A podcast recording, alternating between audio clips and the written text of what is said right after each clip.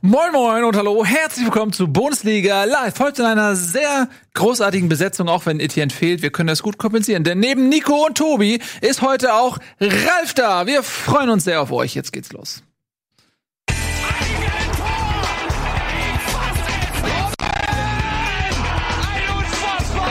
explodiert die Bude hier. Kritisiert mir denn nicht zu viel. Das ist ein guter Mann. Das ist korrekt. Schön, dass ihr da seid. Wir freuen uns sehr. Heute Bundesliga endlich mal wieder mit Ralinho. Guten Tag. Schön, freue mich sehr. Immer wenn Ja, du da so bist. lang ist jetzt, weiß ich nicht. Erster Spieltag, glaube ich, oder? Ja, das, also, Ja, okay. wenn du das Jahr in Bundesligaspieltagen rechnest, ist das verdammt lang her. Das ist ein Drittel der Saison oder so. Äh, Fast, nicht ganz, aber von daher ist es schon sehr lange her. Früher warst du mal jedes Mal da, aber man kann, das ist einfach so. Manche Leute wachsen einem aus dem Leben. Aber- das ist so, kennt ihr das noch, wenn ihr mal eine Freundin hattet und äh, dann, dann kam die Pubertät und dann ist die auf einmal äh, wunderschön und so und man denkt sich, ja, aber ich war mal mit der zusammen. Das ist so ein bisschen, so fühle ich mich auch immer, wenn Ja? ich, ja. Die Erzählst Kommentare- ausgerechnet du, ja, ne? ja, ja, ja, ja. So. So, Sollen wir mal erzählen, was hier in der WhatsApp-Gruppe so los ist? Nein, machen Ja. wir nicht. Wir, wir, wir müssen Nein, ja wir froh sein, dass du es jetzt hier hingeschafft also dass du es einrichten Auf. konntest. Ich krieg, ich krieg eh schon immer genug Ja, Ärger also. Ich, äh, Das ist ein Lifestyle. äh, ja. Ja, ja, der Nico ist tatsächlich, das ist auch so ein, Aber ich gönn's ihm. was ist da los? Le- das danke, ist Bruder. Jet, ihr beiden seid über die Jetsetter überhaupt. Das ist hier so die Jetsetter-Seite. Und da ist, da ist die ehrliche Arbeit. Was, was Die ehrliche die Arbeit. Irish Setter. Aber er, er, Die er, er Sofa-Sitter-Seite. oder was? Tobi, Tobi macht ja eher das andere. Der geht ja halt dahin, wo es richtig weh tut, setzt sich an die Tische, wo halt über die Ja. wirklichen Dinge im Fußball gesprochen wird, säuft sich die Hucke dicht Das stimmt. Tobi sitzt und weiß dafür, dann werden Nationaltrainer 2035. Das musst du natürlich äh, ein bisschen erklären, weil die Leute wissen nicht, dass Tobi ständig auf irgendwelchen Empfängen ähm, und Banketts am selben Tisch sitzt wie äh, sag, journalistische Fußballgrößen oder irgendwelche Insider. Sagen wir es, wie es ist. Nein, Er- nein, er wird der Hansi Flick sagen. Die Leute, die, 2040. diese journalistischen Größen dürfen an den Tisch, an dem Tobias Escher sitzen. Ne? So kann man das auch sehen. Ich habe am Wochenende Almut Schuld getroffen. Almut Schuld. Hm? Mhm. Deutsche Nationaltöter hier. Ja, Für und? die, die sie nicht kennen. Ist eine nette Frau. Also ich dachte, kommt noch. Die hätte jetzt irgendwie gesagt, Trainer X wird entlassen, Nein. weil sie das gehört hat. Ja. Irgendwie so in der Kabine oder so. Nein, ähm, war auf dem Fußballkulturpreis. Das ist Ich wollte einmal, gerade fragen, wo. äh, war einmal im Jahr wird äh, lädt da Idee. die Stadt Nürnberg ein und dann wird das äh, der Fußballspruch des Jahres unter anderem gekürt. In diesem Jahr hat ähm, Imke Wibbenhorst. Ja. für den Spruch äh, Ich bin ein Profi, ich stelle nach Penislänge auf, Schwanzlänge. nach Schwanzlänge. Tut mir leid. Mhm. Die ist eine Fußballtrainerin, genau, der erste Fußballtrainerin einer Herrenmannschaft und hat dann diesen Spruch gesagt, wie sie aufstellt. Fußballspruch des Jahres und da sind dann auch immer die Größen des deutschen Sportjournalismus vertreten. Weil sie Die wirklichen Stelle mal der Einschub. also. An dieser Stelle, Ja. ich war auch mal nominiert. Aber nur mal. Oh, womit? Womit? Bundesliga ist eine super Sendung. Richtig. Nein, der Anlass war, der Anlass war leider, war leider ein trauriger ähm, Anlass. Ähm, damals die äh, Rassismusgeschichte äh, mit äh, bei den bei den Löwen ähm, mit Danny da Costa, mein Facebook-Statement und dann ist äh, eine der Aussagen ähm, zitiert worden beziehungsweise nominiert worden. Wie war das Zitat? Das Zitat war, äh, das ist jetzt ohne Kontext, klingt das ein bisschen komisch, aber ich habe dann nur so abschließend gesagt, dass äh, sie ähm, mit ihrem rassistischen Müll doch zu Hause den eigenen Wandteppich voll labern sollen und nicht äh, im Fußballstadion sich ausbreiten. Und äh, Zeitlos. Bei mir hättest du gewonnen. Zeitlos. Nochmal, nochmal dafür, Bruder. äh, ja, äh, gewonnen hat in dem Jahr äh, Thomas Hitzelsberger. Er hat dann nicht Wandteppich gesagt, sondern. Nee, das, also die, die Richtung war dasselbe, aber ich, ich hab's, krieg's nicht mehr ganz Ja. genau hin. Aber äh, Ah, natürlich cool. ein, ein verdienter Preisträger. Und äh, ich warte eigentlich nur darauf, dass äh, Tobias Escher nicht nur Gast über übrigens eine sehr tolle Veranstaltung, Tobi, oder? Warte, warte, warte, ich weiß, womit Hitzberger gewonnen hat. Warte mal ganz kurz. Ich, warte, ich komm mal. äh, Das, warte, warte. Der hat nämlich gesagt, ah shit. Das hat er gesagt. Nein, ich weiß Preis Weißt du, weil ich das weiß? Weil im Kicker war heute ein Sonderheft, wo alle äh, Zitate, die gewonnen haben in der letzten 15 Jahre, Ja. standen. Und ich hab's gelesen. Kannst ja sagen. Ich hab's Hast du schon? gelesen. Hast du schon? Okay. Ja. Ich hab's, ja, sag mal, sag die mal, Schweden, sind, Anfangsbuchstaben. die Schweden Ja, ja, ja, sind wie die Mit-30er in der genau. Disco. äh, Ganz hinten stehen und darauf hoffen, dass was geht. Ja, hinten So, dass was passiert. Warten, ob sich was ergibt. Ja, so. Das hatte ich noch gelesen, aber mein Gedächtnis ist halt auch alt. Äh, so, komm, kommen wir jetzt. Sehr guter Spruch übrigens. Hab ich, hab Vielen ich, hab ich. Samstag, hab ich, Samstag, hab ich Samstag auch gesehen. Was? Also, Guck, stand gerade äh, Also das Problem ist, ich halte nicht immer so viel. Also wenn du mit Sportjournalisten zusammenhockst, wenn mehr als ein Sportjournalist zusammenhockt, dann ist, wird immer irgendein Trainer entlassen, irgendwelche Mhm. Spielerfrauen schlafen mit irgendwelchen Männern und sowas, weil dann gibt immer das Crossing ausgepackt. Und ich glaube, es wurde mindestens zehnmal an diesem Abend äh, wurden Lucien Favre und Nico Kovac entlassen. Ja. Also die, dass die überhaupt noch, dass die überhaupt noch in Deutschland verweilen und nicht von Seehofer schon rausgeworfen wurde, ist eine Überraschung für mich jetzt.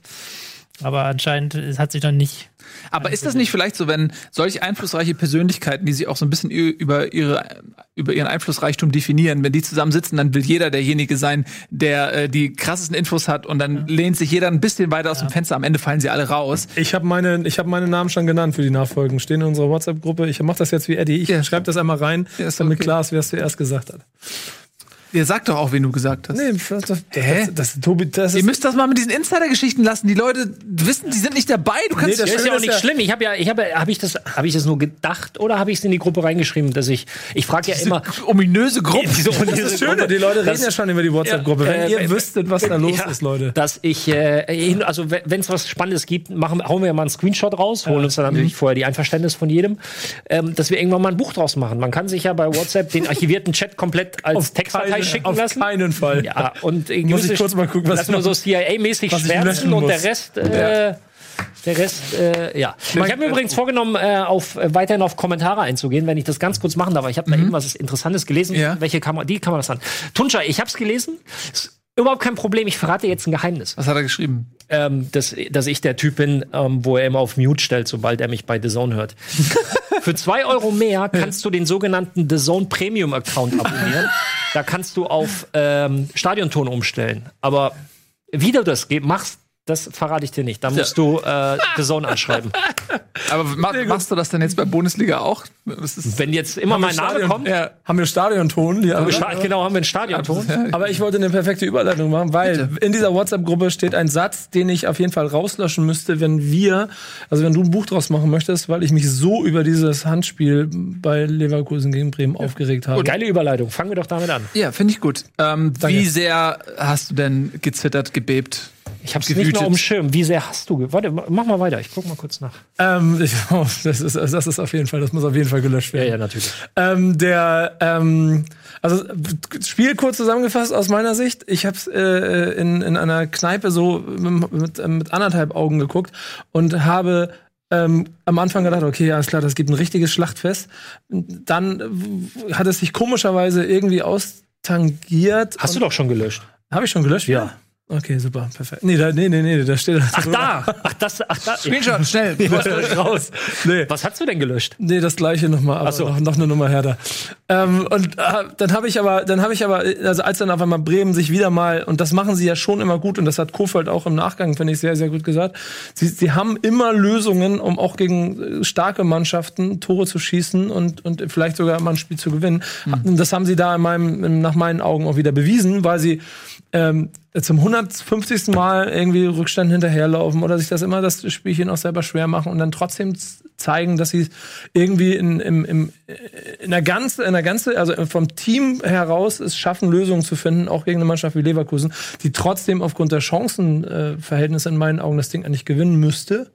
So, also vollkommen in Ordnung. Ich bin auch sehr glücklich mit dem Punkt, der am Ende dabei rausgekommen ist. Aber dann, und das ist halt dann, das hast du ja als auf Punkt 1 aufgesetzt, und das geht jetzt nicht nur für das Spiel, sondern für vier andere, äh, ist das ein, kommt mir nicht mit Stützhand, ey, dann wäre ich sauer. Aber darf ich dir mal was entgegensetzen? Ja. Ganz kurz. Vorher darf ich noch was Chronologisches fragen. Na? Haben wir nicht irgendwie so einen Spieltagsbumper oder so? Ähm, du warst lange nicht mehr hier. Also Doch, letzte Woche habe ich zugeguckt. Aber Ja. nachdem es 35 Minuten nur bei Bayern ging, habe ich wieder weggeschaltet. Und ihr Ja. habt mich komplett ignoriert. das war, das war, du warst im Chat. Ja. Das wussten wir ja nicht. Wir gucken da eigentlich nicht. Äh, Ich gucke, aber es ist gut. Guck mal du dich in den Chat und du. genau. ja, was mir ist Kontra. Ja, Jetzt na, was weniger, Kontra? Ich, bisschen weniger Chaos. Wir müssen mal ein bisschen hier ja, wir nur mit zurück zur dabei. Ordnung. Ein sind- bisschen äh, die mach rein, Lass lustig, lass ich wollte was Inhaltliches sagen und So, dann du, sag doch was. du Lass den Chat mal grätschst machen. zwischen, um mir zu sagen, Ja, warum wir Ordnung, was dir in- eigentlich Jungs, streitet euch nicht. So, ich höre Wenn wir jetzt alle anfangen zu reden, ist für die Zuschauer noch besser. Ja, halt, stopp! Was ich sagen wollte, ist, äh, dieses Ja, ich bin voll bei dir, dass du dich darüber aufregst. Ich kann das total verstehen. Ähm, Sehr gut. Erstmal Er- erstmal mich zu dir rüberholen. na, ist ja so, er unterbindet ja den Pass in die Mitte und ähm, ich denke, das ist ein Elfmeter, den man auf jeden Fall geben kann. Vielleicht sogar muss. Danke. Nächstes Thema. Aber die Szene davor, und das ist da vielleicht so ein bisschen so ein moralischer Ausgleich, das Tor von Leverkusen, was ja auch schon ein Tor geworden ist, ähm, das andere wäre ja eventuell nur eine Chance gewesen, vielleicht. Ähm, das fand ich genauso lächerlich. Es war vielleicht regelkonform, aber diese Handspielregelung, der hat seine Hand so am Körper und er wird irgendwie angeschossen und es ist null Kontrolle dabei und er nimmt seine Hand schon, er hat sie, er vergrößert nicht seine Körperfläche. Er hat sie an einer Stelle, wo der Ball genauso, auch wenn er keine Hände besitzen oder Arme besitzen würde, wäre der Ball genauso an der Brust abgeprallt. Ja, aber hat ja und er hat sie Bewegung. schon hier. So, und daraus entsteht das Tor. Und das wird abgepfiffen und kurz darauf diese Szene. Und es wäre rein karmatechnisch. Wäre das echt nicht 3 zu okay 2 für gewesen, Bremen, wenn die dann diesen Handelfmeter kriegen und Leverkusen wird diese Aktion abgepfiffen. Aber du weißt, Karma is a bitch, ne? Das ist ja nicht. Ich habe sie nie persönlich kennengelernt. Ja, gut, ich auch nicht. Aber Ja.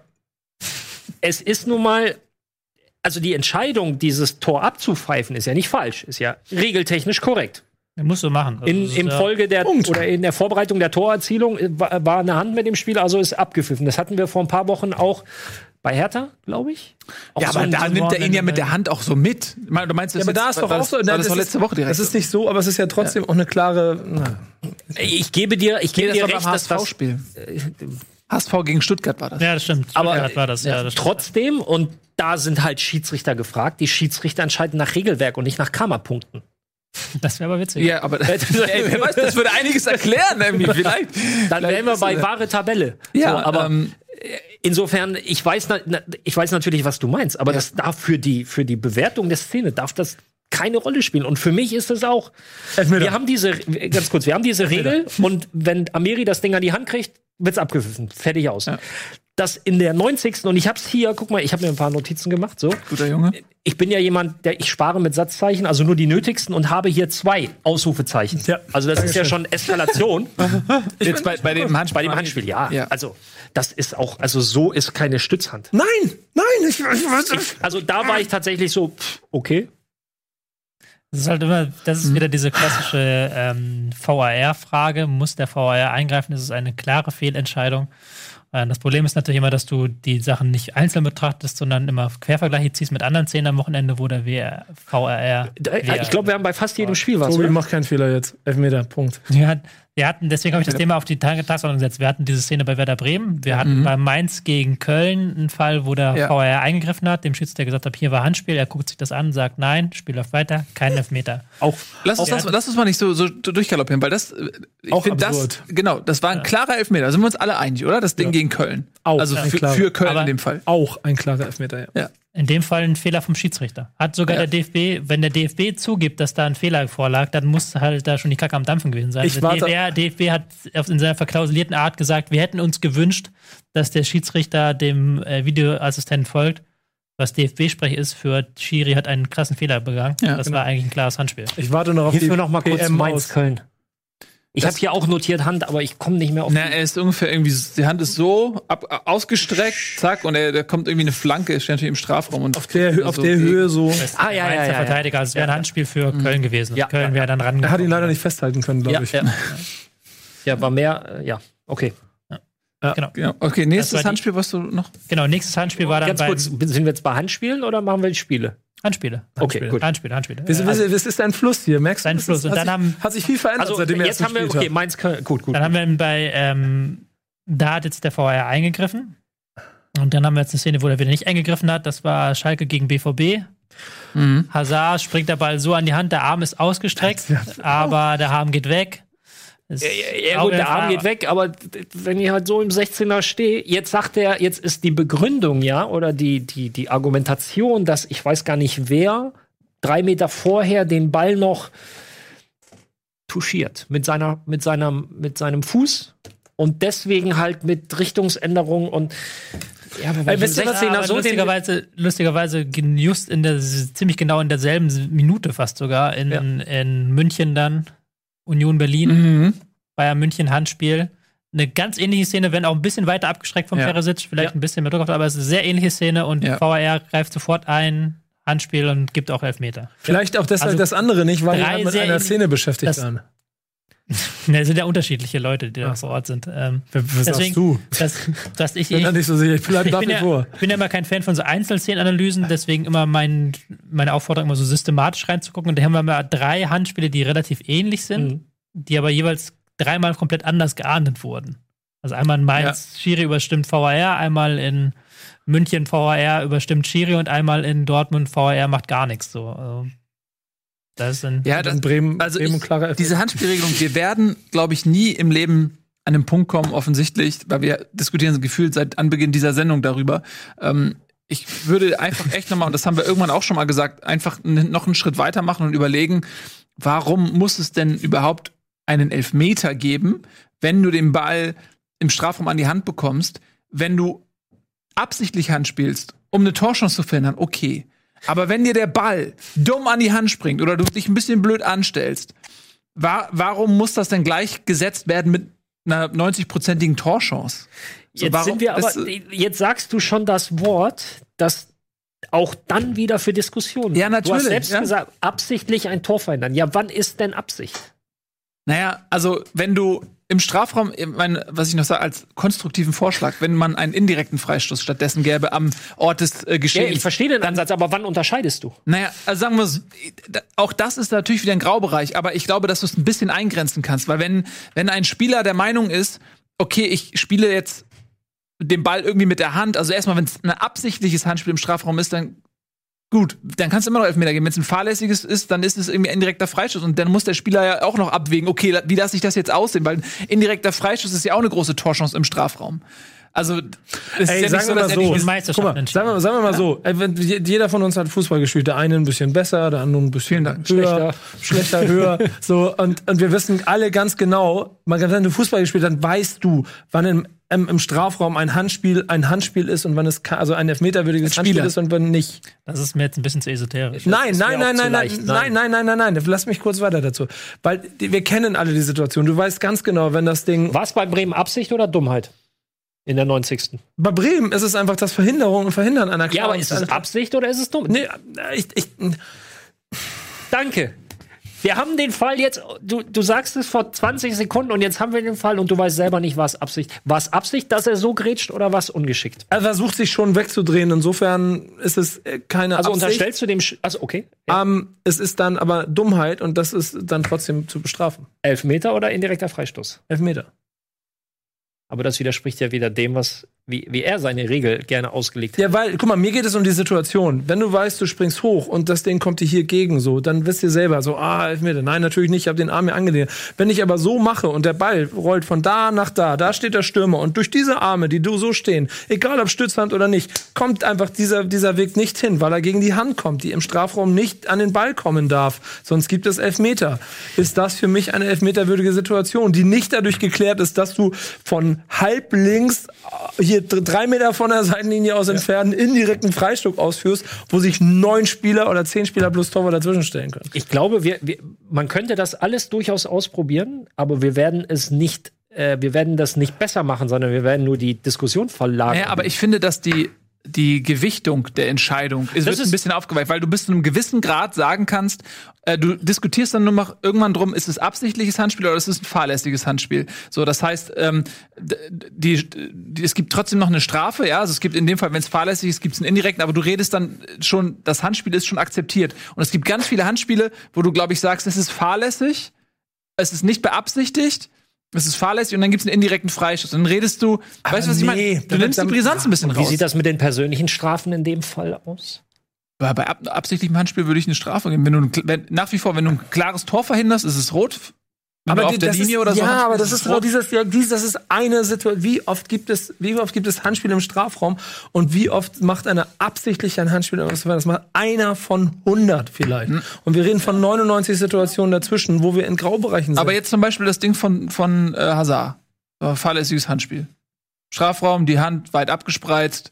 Fahrlässiges äh, Handspiel, kannst einen indirekten Freischuss geben. Was ist denn mit, mit einem, mit einem Hand, bis jetzt du hast bald ein Date übrigens, Tonschein. Tonschein möchte, möchte sich mit dir treffen, glaube ich. ja, ist ja auch ein, Ja, ja, so. ganz, bei The Zone, äh, bin ich, kannst mir immer zuhören. Ralf Kann gerne auch ich liebe dich. Ähm, Guck mal, aus dem Konzept gebracht. Kann ich wieder reingreifen? nein, äh, wir sprechen jetzt über Handspiele, da lief der Ball quer im 16er. Mhm. Was, was, was machen wir denn? Ich weiß, das ist jetzt viel wenn, aber ich, ich, äh, wir diskutieren eure Ansätze ja äh, liebend gerne. Was passiert denn bei einem Unabsicht, bei einer unabsichtlichen Torverhinderung? Ist das, ein Elfmeter oder ist das ein indirekter Freistoß? Ne, ich will, der hau ab mit diesem indirekten Freistoß. Nur weil er hier. Das wird ja eh nicht Ja, aber das ist doch auch Nein. dein Ansatz. Ansonsten machen nee, mein, ansonsten nee, meiner ist Elfmeter oder nicht Elfmeter. Ja, aber das ist doch selber Ansatz wie aktuell. Ja, und, und dann ist unberechtigter. Äh, Ich hab ja das unberechtigt- Gefühl, unabsichtliches Handspiel wird gar nicht bestraft. Doch, so, sofern es eine Und wie? Elfmeter. Kreuzverhör. Wie?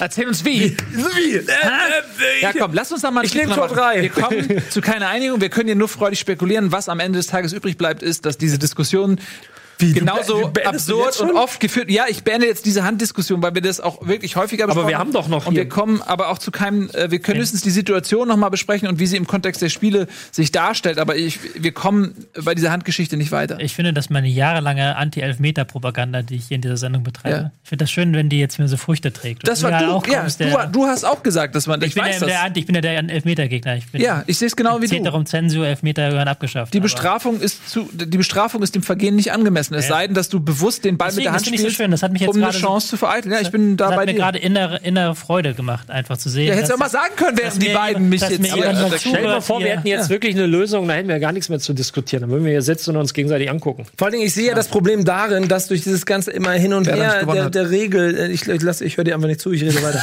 äh, das ganze Hin und Her gedrehe der Regel, was ist jetzt Handspiel und was nicht, so viel Verunsicherung entstanden ist und ein Videoschiedsrichter noch oben drauf kommt, der natürlich dazu führt, dass ich da in dieser Kneipe sitze, mir dieses Spiel angucke, dieses Handspiel sehe und denke, du Gott, Gott, in Köln vor deinem Fernseher, melde dich, sag Bescheid, verdammte Scheiße. Und bepöbelt und blamier mich in diesem Laden, weil alle mich angucken, warum ich, weil ich da rumstempel wie ein roher Spatz. Wenn ich weiß, da sitzt einer, der hat sich das anguckt, dann ist okay. So, aber so weiß ich ja, dass offensichtlich der Kollege mit dem Schnauzbart irgendwo an einer Stelle nicht kommuniziert hat. Und das ist das, was mich sauer macht. Und da bin ich ja nicht der Einzige. Das geht den Jungs in Köln ganz genauso. So, da, da muss man eine Regelung finden. Einfach, dass es klare Linien gibt. Das ist okay. Es gibt eine klare Linie jetzt schon mehr als zuvor mit ähm, erzielten Toren. Wenn du nämlich klar sagst, und das ist eine Ansage, ey, sobald ein Ball mit der Hand berührt wird in der Entstehungsphase des Tores, wird es abgepfiffen. So ist es jetzt ja auch gewesen bei dem ähm, Leverkusen-Tor. Aber Und- wie kannst du sowas verhindern? Wie was Als denn? Stürmer. Ich meine, früher- es gab eine Zeit, da standen die Abwehrspieler so im 16er. Gehen jetzt die Stürmer so? Ne, ich habe ja, ich hab ja eingangs dieser Debatte gesagt, dass ich das ähm, für Quatsch halte. So deutlich habe ich es nicht gesagt, aber dass der Spieler seine Hand schon hier hinnimmt, um das zu verhindern. Das, ich finde die Bestrafung auch, aber es ist wenigstens eine klare Linie und die gibt's aber in der Defensive nicht. In der Offensive haben sie jetzt, das würden sie nächstes Jahr wahrscheinlich wieder ändern, aber dieses Jahr haben sie halt gesagt, ey, Hand ist im Spiel, wird abgepfiffen und die Leute akzeptieren es, weil es klar ist. Ja gut, andersrum wäre ja die klare Linie in der Defensive. Jedes Handspiel ist gleich Elfmeter. Ja, Aber das weil, was dann los ist, Ja, dann Ja, schießen alle gegen die Hand. genau. Alle also. Genau. genau. so ein Ich liebe es. Wettschießen. Ja, so. Nee. So, also, Absch- Abschluss nochmal die offizielle DFB-Auffassung, damit Nico nochmal sich aufregen kann. Der Leverkusener Spieler Amiri grätscht seitlich mit noch relativ eng am Arm, am Körper gehaltenen Arm auf seinen Gegenspieler zu. Dabei wird er beim Schuss des Gegenspielers am Arm getroffen. Bei einer Grätschbewegung gesteht die Regel dem Spieler zu, dass er zur Stabilisierung des Körpers die Arme seitlich zum Boden hin abspreizen kann. Das ist die sogenannte Abstützhaltung. Ganz charakteristisch dafür ist der Vorgang in Leverkusen sicher nicht, aber eine bewusste Abwehraktion mit den Armen zum Ball ist in dem Bewegungsablauf auch nicht zweifelsfrei auszumachen. Ey, ich, schwöre, Der ey, Junge. Schiedsrichter hatte zu dieser Situation eine klare Wahrnehmung und den Vorgang bewertet. Die Sichtung des Videomaterials lieferte keine klar und offensichtlich andere Informationen. Was? Daher war es richtig, dass der Videoassistent nicht intervenierte. Keine Ich liebe, klare, die, ich liebe die Sprache. einfach. keine Die klare, Sichtung des Videomaterials, so als ob sie da. keine klare weitere Information. und was machst du? Ich mach ein anderes DFB Thema. die, die Regeltexte. Mach ein anderes Thema bitte, ich werde sauer. Machen wir. Also wir haben die Handspielregel jetzt, finde ich, auch genügend diskutiert. Wir werden offensichtlich Das zu keiner Lösung kommen. Das Spiel nochmal kurz ähm, beleuchten. Ja. Leverkusen gegen Grün. Genau, aber ohne diese Handgeschichte. Schaffst du das? Lass ihn, lass ihn, lass ihn Okay. anfangen. Ich, ich erzähle dann nachher was über den großen SVW. Ähm, ich fand, dass Leverkusen das Ding hätte gewinnen müssen eigentlich. Dass Leverkusen ähm, über beide Strecken des Spiels schon dominant war, dass sie den, dass sie auch gerade Gegenangriffe von Bremen ähm, richtig gut aufgehalten haben. Friedel kam zu keiner Zeit mit Bellarabi klar. Ich glaube, Bellarabi hat einen neuen Flankenrekord in diesem Spiel. Irgendwie hat 20. 20 Flanken. 20 Flanken, von denen drei ankamen. Ja, wenn da ein bisschen genauer gewesen wären, ja. Aber hat dann, glaube ich, aber auch zum 2 zu 2 immerhin geführt. am Ende. Ja, aber kann man das mal kurz noch mal eben 20 Flanken? Das ist aber normal. Flanken haben eine, haben eine äh, direkte Torwahrscheinlichkeit Ja. von 1% und je nach Messgerate 2 bis 3%. Ja, aber ich finde es schon-. Du hast es ja in Kombination mit Friedel gesetzt. Also da hat Ja. Leverkusen ja offensichtlich eine ganz klare Schwachstelle ausgemacht und gesagt so, okay, ey, den Friedel penetrieren wir hier, bis da irgendwas geht. Und so hat Bellarabi das ja auch gemacht. Ja, das ist auch mein Motto. Ja. Ähm, es ist, Entschuldigung, ähm, ich fand es sehr. ich fand, Komm, bevor wir in die Werbung fand- gehen, musst du noch irgendwas mit das fand- einzige Handspiel, das erlaubt ist, Ich- findet im. äh, ich fand Werder Bremen ist so ein bisschen momentan in so einer Phase, wo sie diese Spiele rein, sie können sich reinkämpfen und sie beißen sich rein, das muss man ihnen lassen. Aber sie haben derzeit, verfügen derzeit nicht über die Mittel, um da spielerisch mitzuhalten mit einem Gegner, der besser ist als sie. Also sie haben da wirklich sich irgendwann nur aufs Verteidigen versteift und gehofft, dass irgendwie ein Ball durchkommt und hatten dann bei den beiden Toren, finde ich, Glück, dass Leverkusen die brutal schlecht verteidigt. Ähm, Aber du musst die dann noch konsequent so machen. Muss die Konsequenzen machen, haben sie auch konsequent gemacht. Äh, Aber Werder verteidigt auch brutal schlecht Standards, ne? Ey, das ist ein, das, ich, ich möchte gerne mal wissen, was da, was die da machen, die da, keine Ahnung. Du kannst doch nicht, einen- kannst doch einen Standard, Standardtrainer dir zur Saisonbeginn besorgen. Und dann, wie, wie, wie viel sechs Hütten schon nach Ecken? Ich glaube, zehn nach Standards kassieren oder so. So, und das, also, das gilt auch nicht mehr diese Regel von, da hat jetzt diese Saison erst ein oder zweimal eine, die, die gleiche Viererkette miteinander gespielt oder so. Das, das, das, das, ist, das sind grundlegende Dinge, die nicht passieren dürfen. Vor allen Dingen, wie Kofeld hat nach dem Spiel auch, glaube ich, gesagt, wir können gar nicht noch mehr Zeit darauf verwenden, als wir schon darauf verwenden. Also Genau. Anscheinend scheinen sie das schon zu trainieren. Ja klar, die haben, die haben einen Trainer dafür eingestellt. Ich frage mich allerdings, was der hauptberuflich macht. Das ist aber herbe Kritik jetzt an dem Kollegen. Da müssen wir erstmal verdauen. Ja, wir Ja, haben also sechs, wir haben. Am besten verdauen wir das jetzt mal ein paar Sekunden. Wir machen einen kleinen Ich beruhige mich. Spot. Es ist nur ein einziger Spot. Und wenn dieser vorbei ist, dann sind wir wieder hier und dann hat Nico sich beruhigt und dann äh, geht's hier aber hitzig weiter. Irgendwer wird sich aufregen. Wer wird es sein?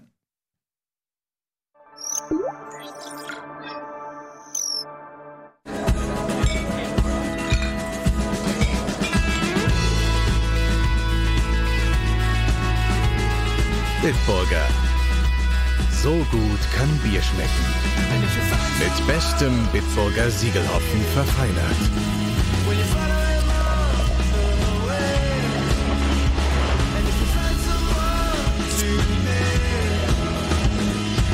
Und deshalb bitte ein Bit. Hello again. Ich sag einfach Hello again. Schön, dass ihr wieder da seid. Das war eine sehr kurze Unterbrechung, aber sie hat gereicht, um oh, deine Augenlider, die zucken aber noch verdächtig.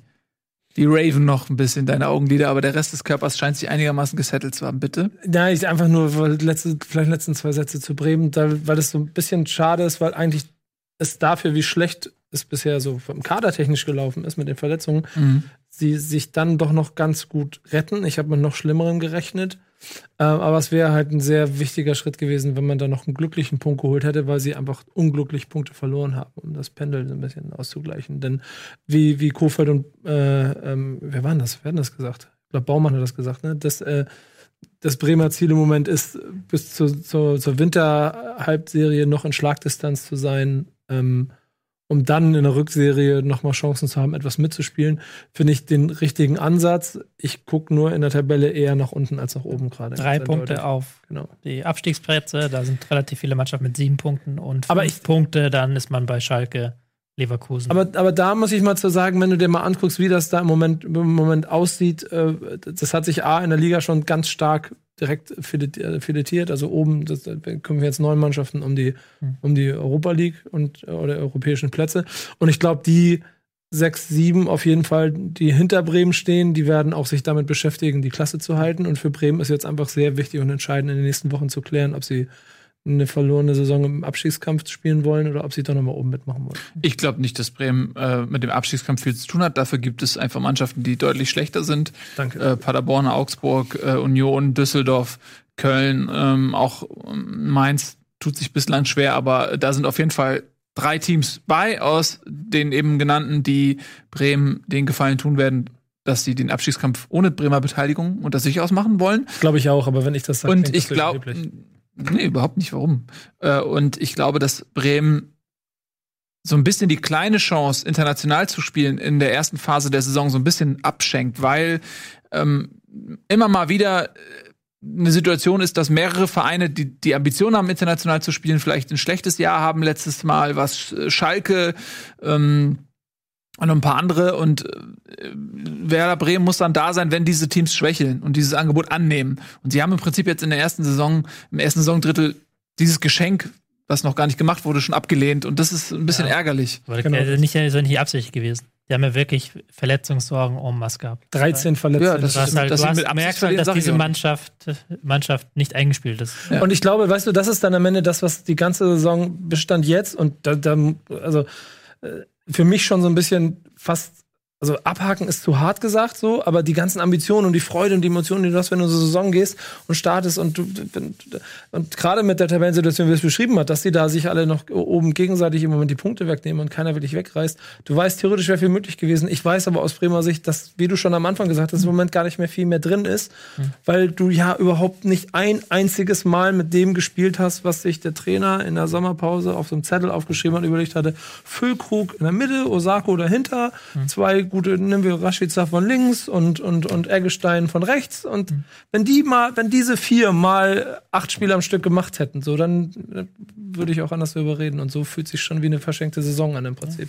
Ja, ich denke auch, das wird, äh, die werden sich irgendwann im sicheren, sicheren Mittelfeld einpendeln, wenn die Jungs dann irgendwann mal alle wieder da sind. Gut, das Füllkrug dauert, äh, was Kreuzbandriss oder was war das, ne? Zwei Wochen länger, glaube ich. Ja, als- als das wird schwierig. Aber also ich mache mir überhaupt keine Sorgen um Bremen. Es ist dann tatsächlich echt schade, genau wie du sagst, ähm, weil sie mit ein bisschen weniger Verletzungspech und ein bisschen mehr Spielglück könnten sie jetzt auch vier, fünf Punkte mehr haben und dann wären sie da in einer anderen Situation, aber ist halt nicht so. Von daher, ich glaube, es wird eine langweilige Saison für dich. Mhm. Die drei gegen Düsseldorf, ganz am Anfang, das sind schon die, wenn sie Ja. die noch gehabt hätten, dann wären es jetzt 13. Ja, so Spiele hat jeder, Würde- hat, muss man sagen, jeder hat so Spiele. Ja, Eddie kommt mir dann mit Augsburg oder was Eintracht verliert und so weiter. Da hat natürlich jede Mannschaft so ähm, die, die Spieler, das gehört auch dazu. Aber ich bin bei dir, Bremen äh, hätte durchaus besser dastehen können, wenn sie ein bisschen mehr Glück gehabt hätten. Gut, Tobi, dann lass uns doch mal über eine Mannschaft sprechen, über die wir ja oft viel reden und die, wie von uns erwartet, in der Tabelle auf Champions League Kurs ist, nämlich der SC Freiburg. Mhm. Ähm, jetzt, wir haben ja viel gesagt, auch in den letzten Wochen, hey, das Auftaktprogramm der Freiburger ist recht günstig. Ja? Sie haben noch nicht so viele große gespielt, ähm, haben diese Saisonphase dann aber auch genutzt, um Punkte gegen den Abstieg zu sammeln. Und jetzt kam also mit Leipzig so eine Bewährungsprobe, wo man gedacht, okay, jetzt spielen sie mal hier auf Champions League Niveau. Mal gucken, was dann passiert. Schubs, gewinnen sie das Spiel 2 zu 1. Hm. War es denn verdient? Mm, jein. Also wenn man die erste Halbzeit betrachtet, war es nicht verdient, weil die erste Halbzeit hat Leipzig schon eigentlich komplett dominiert.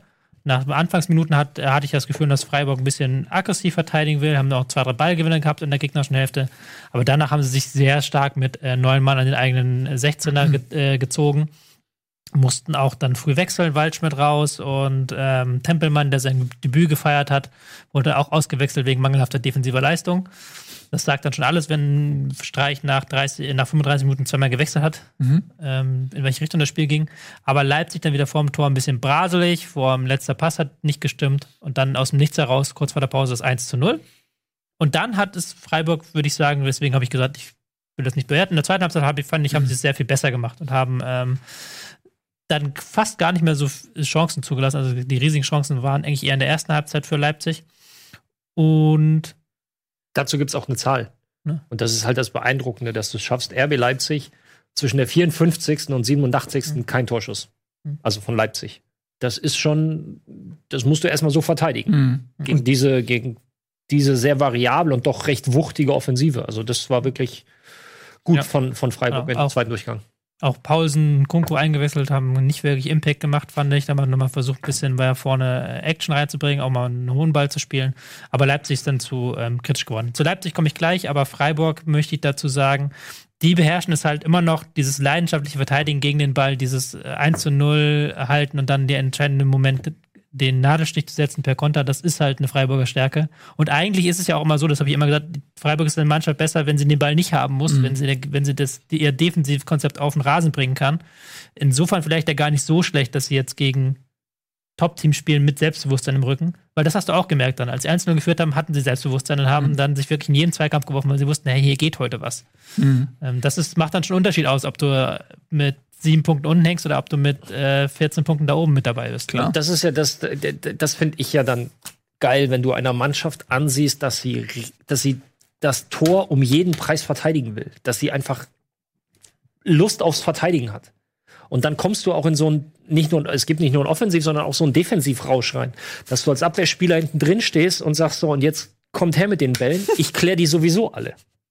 So, und das hast du bei Freiburg, finde ich, gespürt. Das war so, es hat viel natürlich auch zusammengepasst dann nach hinten raus, aber das war so, hier passiert heute nichts. Das ist dann so ein, einfach so ein Gefühl, was auf dem Platz wächst. Und dann ist auch fast egal, dass auf der anderen Seite RB Leipzig steht. Genau, ich glaube nämlich auch, dass der Anfangsdruck, wo Freiburg nicht so gut ausgesehen hat, dann auch zum ganzen Kalkül mit dazugehört, weil sie halt wissen, auf wen sie treffen und wissen, dass sie eigentlich eine Nummer schlechter auf dem Papier dastehen und dementsprechend dann versuchen, die ersten Minuten oder die erste Zeit des Versuchens zu überleben. Dann kommt glücklicherweise äh, der, der Erfolg, das Tor, der Torerfolg.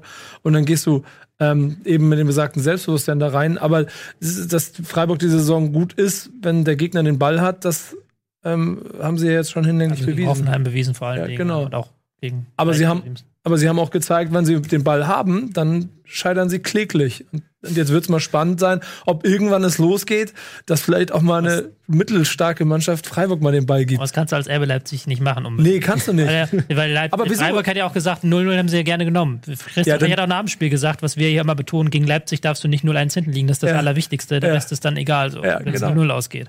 Und vor allem, und dann haben wir wieder in Freiburg, die ja wahrscheinlich jetzt schon 14, bei 14 Punkten, äh, wahrscheinlich fünf oder so über Soll sind.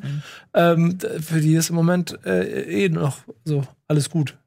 Ja. Wobei das jetzt halt der erste Punkt so richtig war, die ersten drei Punkte, wo man sagen muss, die, mit denen musste man nicht rechnen. Mhm. Deswegen, das ist nochmal so ein wichtiger Schritt halt, dass sie auch Punkte holen, die nicht unbedingt eingeplant sind.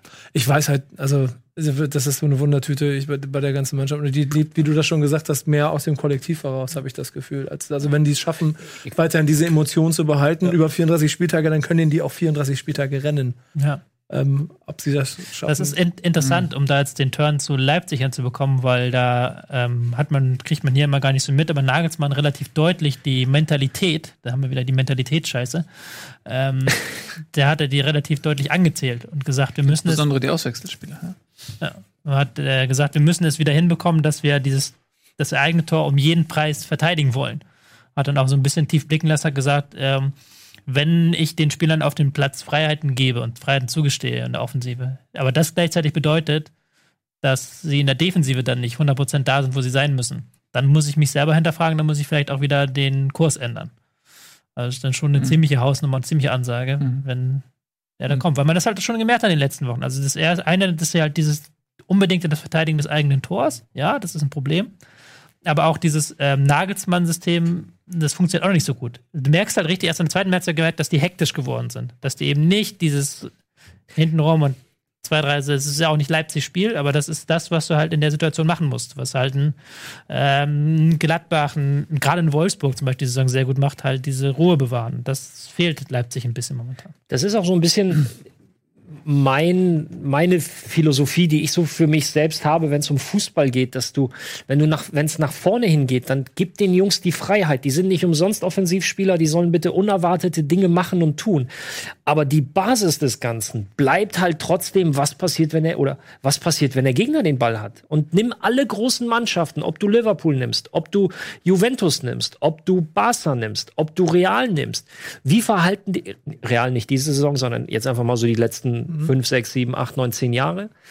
Es war unheimlich schwer, gegen diese Mannschaften ein Tor zu schießen. Schau dir Liverpool an. Wenn die einen Ball verlieren, Ja. das ist ja, das ist ja eine Hetzjagd auf den Ballführer. Wenn sie auf den Ball führen. Wenn sie den Ball nicht kriegen, formieren sie sich wieder und dann geht die Het- Hetzjagd bei neuem los. Juventus Turin hat es ein bisschen anders gemacht. Die standen halt als Block. Da kommst du nicht durch. Das ist, das ist brutal. Barcelona genauso. Jetzt die allergrößte Zeit, als Xavi und Iniesta noch gespielt haben. Nach Ballverlust auch Hetzjagd. Wenn nicht, erstmal wieder in die, in die Ordnung rein und dann aus dem System raus ein Pressing spielen. Das war aber alles im, äh, im Spiel gegen den Ball, also im, im, im Ballgewinnspiel, hatte das ganz, ganz klare Strukturen. Mhm. Das hat eine ganz klare Ordnung gehabt. Die ist sofort aufgebrochen worden nach Ballgewinn, weil dann haben, konnten sich alle komplett frei ausleben und viele unerwartete Dinge tun. Aber wenn du diese großen Mannschaften beobachtest, wie sie versuchen, den Ball zurückzugewinnen, steckt da ganz, ganz viel Ordnung und Struktur dahinter. Ganz viel Intensität, weil Ja. anders geht's nicht. Aber da ist immer eine Struktur hinter. Da noch, ähm, noch mal zurück zu dem, was du gerade gesagt hast bezüglich der Mentalität auch und eventuell eben auch der Bereitschaft, ähm, die, diese Disziplin auch auf dem Platz zu leben. Ähm, Leipzig hat, glaube ich, 27 Mal Profis im Kader oder so, also einen sehr, sehr großen Kader dieses Jahr. Und die haben natürlich qualitativ auch ein Niveau, was ähm, nicht so schlecht ist, sodass auch vielleicht die Nummer 18 Ansprüche hat, zu spielen. So, und ist das vielleicht auch ein Problem für Leipzig, dass du zu viele unzufriedene Bankdrücker hast, weil die von der Qualität her eigentlich sich selbst auch in der ersten Elf sehen? Hat, hat das auch nicht Nagelsmann irgendwie so ein bisschen angedeutet? Ja.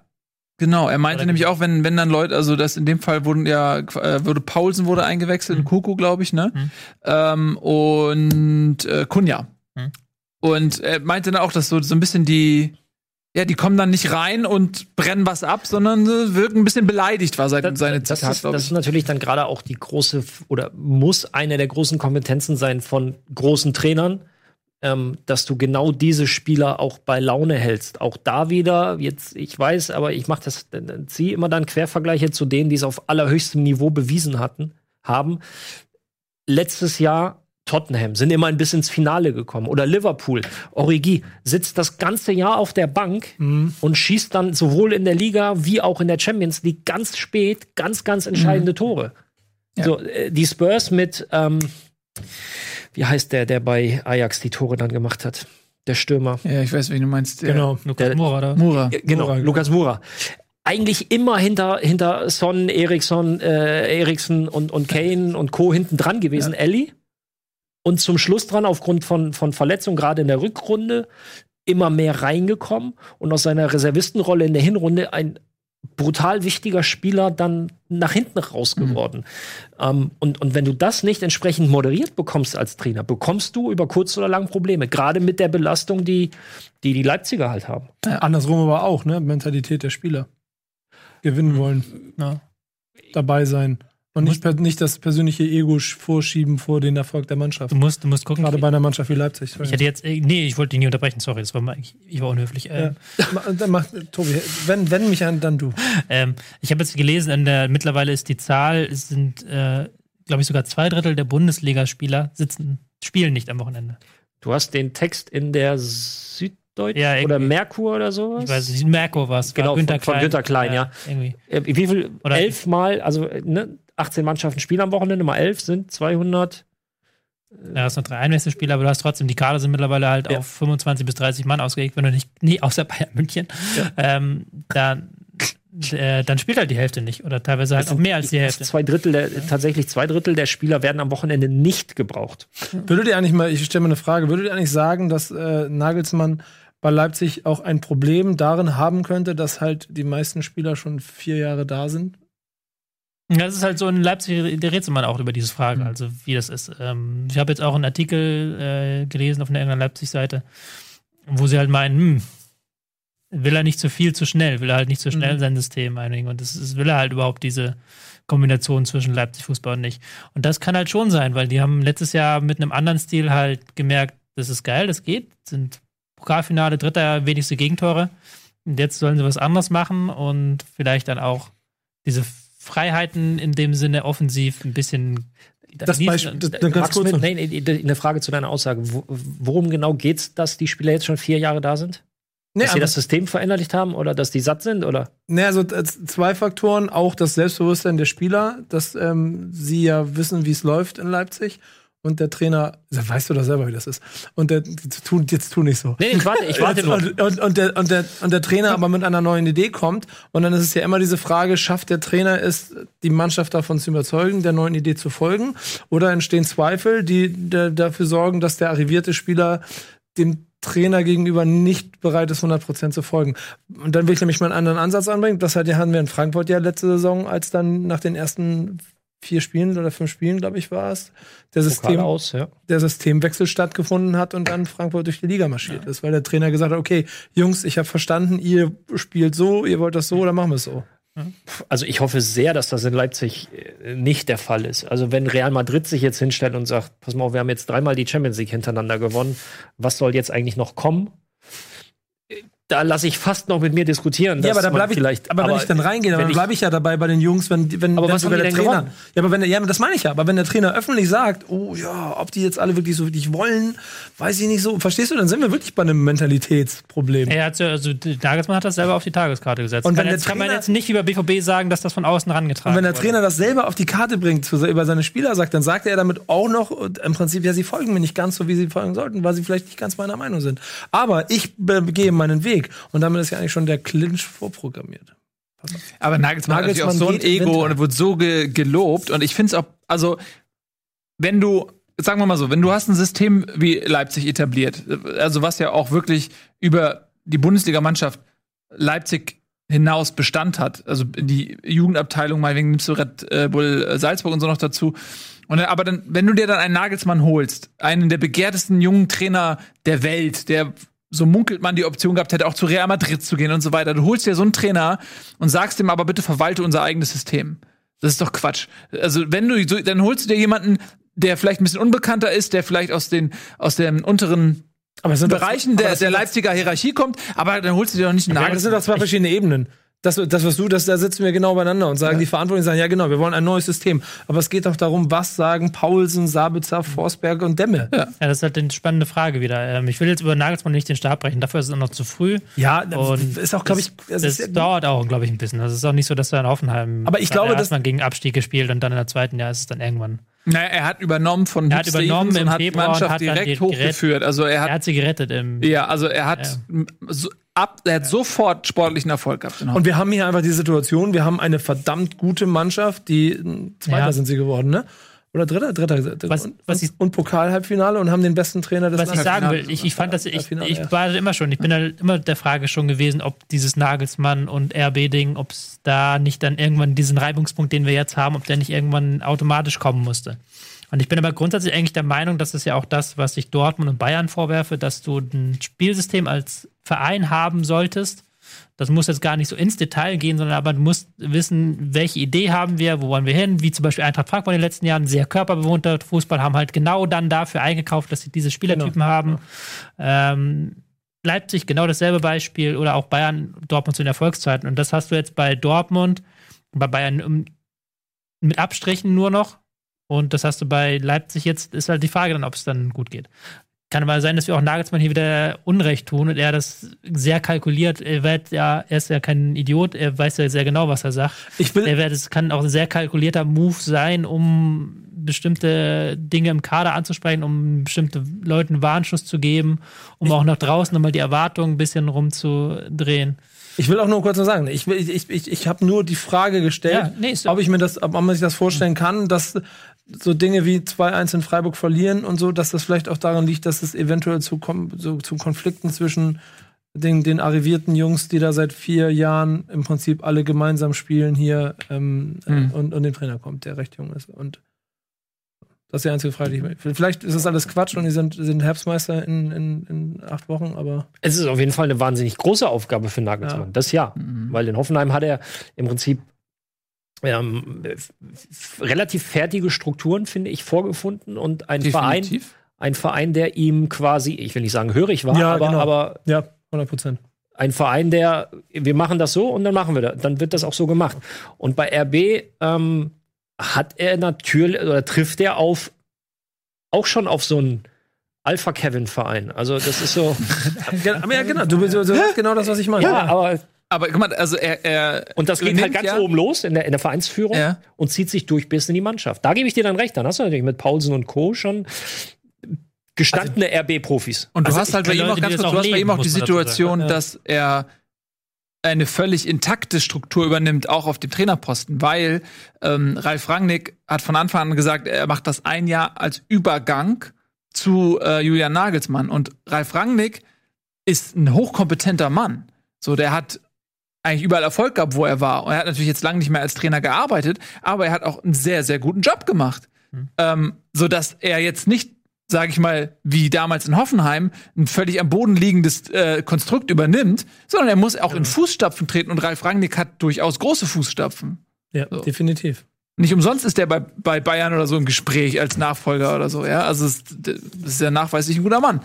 Okay, äh, wollen wir mal ein bisschen weiter galoppieren? Ähm, wir haben am Ende dann noch echt lange über Leipzig gesprochen, obwohl wir eigentlich über Freiburg lange sprechen wollten, aber Haben wir auch gemacht. immerhin Freiburg haben wir das auch auch gemacht. Ähm, ein Team, was sich auch so ein bisschen im Euphorierausch des Moments befindet, das ist die Gladbacher Borussia, Tabellenführer. Es tut mir sehr leid. Lachst, ne? weil- Was lachst du? Ich habe nämlich glatt, glaube ich, glaube ich, zwei oder drei Gladbach-Fans geschrieben. Mhm. Endlich wird dann mal das Gladbach-Spiel lange besprochen, weil sie gegen Frankfurt gespielt haben. Also ich, ich wollte ja einfach nur, ich habe ich hab den, Ja. den Tweet auch gelesen und wollte eigentlich nur zurückschreiben, schön wie naiv du bist, eh, der redet doch eh nur über Frankfurt. Also über das Spiel der Gladbacher Mhm. wird gesprochen, aber nicht über Gladbach. ja, gut, aber ihr sagt ja auch mal schon eins. Er hätte, glaube ich, jetzt sehr großes Lob dafür bekommen, Ja. ähm, wie offensiv Gladbach aufgetreten ist und wie sie auch die, ähm, sich den Schlagabtausch mit Frankfurt ähm, gegangen sind. Ich fand, es war jetzt kein so eindeutiges Spiel. Ich fand, Frankfurt hat gerade nach der Pause wirklich ordentlich Druck gemacht und ordentliche Torchancen gehabt. Mm, Aber es ist, du merkst halt schon, dass da zwei ähm, RB-Trainer sind, äh, dass die genau diesen RB-Fußball auch spielen und zelebrieren. Da war sehr viel vertikal nach vorne, Passgenauigkeit bei beiden, verbesserungswürdig, dann auch mal gerne ein äh, Ball blind nach vorne gespielt, in der Hoffnung, dass man da irgendwie reingeht. Viel Kampf um die zweite Bälle. Ähm, aber Gladbach hat einige, einige Spielzüge schon drauf, zum Beispiel halt, wo sie halt dieses ein, das 1-0 war es, glaube ich, mit dem Pass von Embolo blind in die Mitte, wo er genau weiß, Thuram kommt da am zweiten Pfosten, wird da sein, wo du halt richtig merkst, okay, der musste, der hat da nicht geguckt, der weiß, dass da. Ja, war der blind? Ist. Meinst du, der Pass? Der hat ja die, er hat ja die Ballanlage vorher verkackt, muss man freundlich zu sagen. Er hat ja den Ball nicht richtig mitgenommen und war dann mit den Augen auf dem Ball, wenn ich das richtig gesehen habe. Müssen wir nochmal gucken. Peripheres Sehen. Peripheres sehen. Ähm, das ist einer der, der Spielzüge, die, ähm, die Marco Rose so, oder eine der Bälle, die Marco Rose so genauso sehen will. Also genau dieses Steilspielen, Steilklatsch und dann wieder tief. Und wenn du dann durch bist, hier, sehen wir das? Nee, sehen wir nicht. Schade. Haben wir hier aufgezeichnet. Ähm, halt diese Pässe dann ins Zentrum rein. Entweder der, der sogenannte Neuner-Pass, also von der, von der, von der Grundlinie zurück in, in Rückraum, irgendwo zwischen 11er und 16er. Ähm, oder genau zwischen Innenverteidiger und oder zwischen Abwehrreihe und Torwart. Und bei dem Ding hat halt, ich bin ein riesengroßer ähm, Hasebe-Fan, weil er für mich ein unfassbar intelligenter Spieler ist, der, der, der extrem wichtig ist für die, für die Frankfurter äh, Mannschaft. Äh, hat gepennt. Er läuft zwar mit, aber nimmt zweimal kurzes Tempo raus und deswegen fehlen ihm die zwei Schritte, ähm, um diesen Pass abzublocken. Aber der, der Querpass war halt perfekt. Ähm, und für Gladbach, ja, gut reingekommen in das Spiel. Das ist natürlich nach so einer, nach so einer Veranstaltung, wie sie, wie dieses beide am Donnerstag hatten, ähm, nicht ganz so selbstverständlich. Die Gladbacher relativ spät erst aus Rom äh, weggekommen, weil sie noch auf einen Verhaftet wurden. genau, weil sie noch auf einen ähm, Dings warten mussten, auf einen Mitarbeiter warten mussten. Äh, das heißt, von Donnerstag auf Freitag keinen guten Schlaf. Der tatsächlich verhaftet wurde. Ja. Also das war Ja. jetzt das der Gag Ja. überzeichnet, aber es ist Deswegen äh, sind sie, sind sie eine Stunde später ähm, äh, abgeflogen.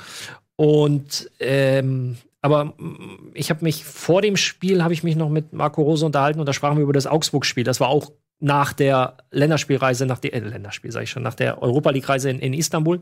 Und er sagte auch, ähm, es ist besser oder es ist wenn du gut in ein Spiel reinkommst, spürst du die Müdigkeit nicht so sehr, als wenn es ganz schleppend losgeht, weil dann, wenn es dann auch schon nicht läuft, dann kommt das mit der Müdigkeit relativ schnell. Aber wenn du halt so ähm, dann 2-0 in Führung gehst und im Prinzip im Spiel drin bist, dann läuft das mehr oder weniger. Und sie haben ja auch jedes Mal eine Antwort gefunden. Dann macht Da Costa das 2-1 und dann schießen sie es 3-1, dann gibt es das 3-2 und wie, finden wieder eine Antwort.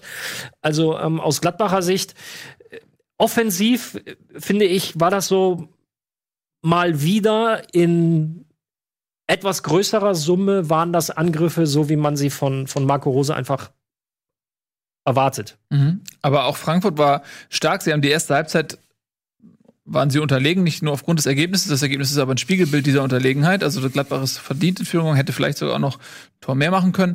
Ähm, aber dann zweite Halbzeit war das schon dann auch auf Augenhöhe. So, da, ich weiß nicht, ob Gladbach müde war oder ob eben diese Pause, genau dieser ähm, äh, Energieleistung, die du gerade beschrieben hast, ja, wenn man dann führt und das, das alles dann von alleine läuft, ob diese Pause vielleicht auch so ein bisschen ursächlich dafür ist, dass die, dass dieses Gefühl so ein bisschen auch in Pause geriet und dann mussten sie neu anrollen und dann kamen sie nicht wieder so gut rein.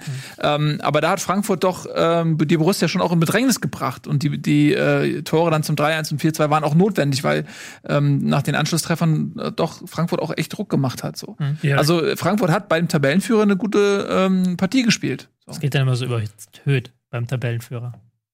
Ja, das Das ist ist ja ja trotzdem immer noch. Gladbach gegen Frankfurt. Ja, ist trotzdem Tabellenführer, sind gut drauf. Mach sie jetzt nicht kleiner als sie Nee, sind. nee, das nicht, aber es ist.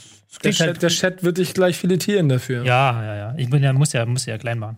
Ähm, Aber wenn der, wie, wie kann man, kann man da, kann man, kann man, nee, kann man Kamada da. in kann man 180 da- Sekunden kann er aber auch drei Buden machen. wenn er, wenn er trotzdem- mit einen davon macht, dann, dann wird's ja auf jeden Fall, also, Trotzdem noch zwei Assists, glaube ich. Auf Ja. der, auf der, Übrigens geiler Fußballer, ne?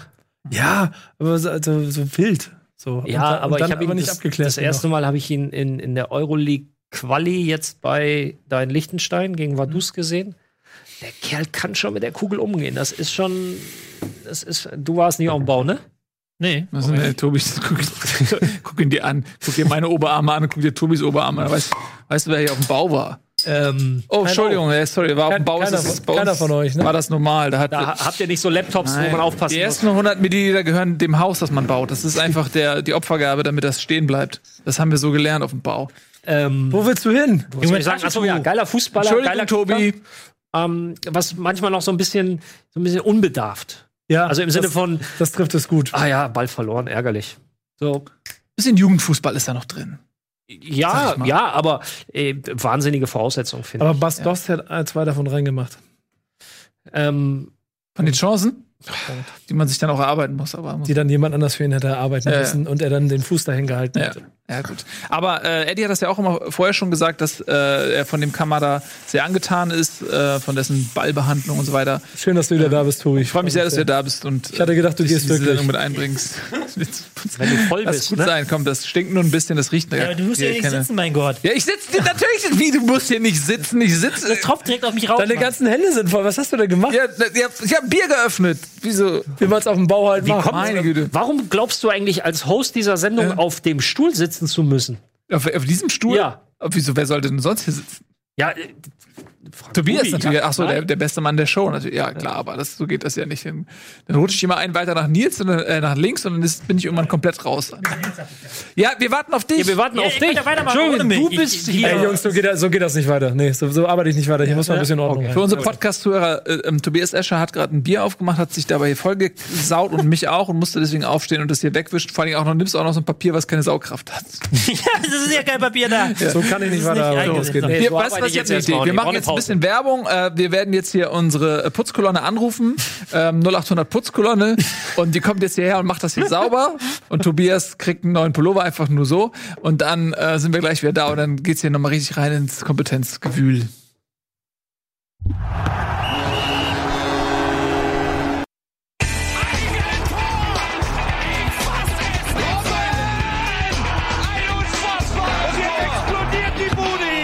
Kritisiert mir denn nicht zu viel. Das ist ein guter Mann. Das egalste Derby hat äh, Nico mir gerade zugeflüstert. Ähm, und damit gemeint ist natürlich Schalke 04 gegen Borussia Dortmund. Und äh, egal deswegen natürlich, weil die Erwartungshaltung im. Vorfeld so immens, immens sind. Ähm, Nico, wa- wie meintest du das denn? Das egalste Derby. Weil es äh, am Ende immer vorher viel Wind um dieses Spiel ist und am Ende 0 zeigt, dass. Gut, am Ende war es der Pfosten wahrscheinlich, ne? Aber Zweimal. Ich habe zwei Ja. Spieler von Schalke bei Kickbase. beide haben gegen Pfosten. Sané und Serda. Und beide haben gegen den Pfosten geknüppelt. Und dann denke ich mir so, ja, hätte ich ja einfach mal 200 Punkte mehr gehabt. Ich habe, ist ja nicht kein, schlimm. ich habe keine Ahnung, wie man, wa- was in Dortmund los gewesen sein muss in den letzten, also so Kopf, Kopfmentalität sind wir wieder da, Entschuldigung, aber weil wenn du wenn du als Borussia Dortmund mit da bin ich wieder von vorhin mit dem Kader in ein Derby gegen Schalke 04 gehst und es alles so aussieht, als ob du bloß nur nicht verlieren möchtest, dann hast du irgendwie dieses Derby nicht richtig Ja. verstanden. Er war wieder ein sehr passiver Auftritt von Dortmund. Ja, und das, das- was wir ja schon hier lamentiert haben die letzten Wochen. Ähm, Schalke ist halt richtig vorne aufgegangen, haben immer Überzahl in Ballnähe gehabt. Du hast gedacht, äh, dass die sind mit dreimal mehr auf dem Platz und Dortmund hat das so ein bisschen hin und her geschaukelt. Ähm, hatten dann in der ersten Halbzeit viel Glück mit den ähm, beiden Pfosten, Latte und dieser Elfmeter kam ja dann später noch dazu mit von Hazard. Zum Ende hinein, hinein hatte man dann gemerkt, dass Schalke so ein bisschen overpaced hat, wie schon letzte Woche gegen Hoffenheim, dass sie das nicht auf 90 Minuten halten können, dieses totale Anlaufen und immer Pressing und Ball halten. Ähm, Dortmund hat dann Chancen in der Schlussphase, aber das kann ja nicht der Anspruch sein von Borussia Dortmund in so einem Derby. Mhm. Also Genau ist das. schon, ja. Ja. Also es ist halt momentan, du merkst halt wirklich, dass diese Mannschaft so ein bisschen auf dem Zahnfleisch geht, mental. Und es wird auch nicht besser, vor allen Dingen, wenn man ähm, die Presse liest und die Strömung so mitbekommt. Die Mannschaft ist sehr in der Kritik, der Trainer ist in der Kritik. Das macht es ja auch nicht besser. Das ist dann so eine Negativspirale. Ähm, und in solchen Momenten, jetzt wie bei dem Derby, wo vieles vielleicht auch im Kopf entschieden wird, gehst du rein mit einer Siegermentalität und sagst, die hauen wir jetzt hier weg, geil, Derby, ich freue mich drauf. Oder gehst du rein und denkst, scheiße, das kommt zur Unzeit, jetzt muss ich auch noch ins Derby. Wenn wir das verlieren, gibt's noch mal auf den Sack. Ähm, Ralf, wie ist das so als Spieler? Welcher, welcher Faktor ist das? Im Derby? Oder generell?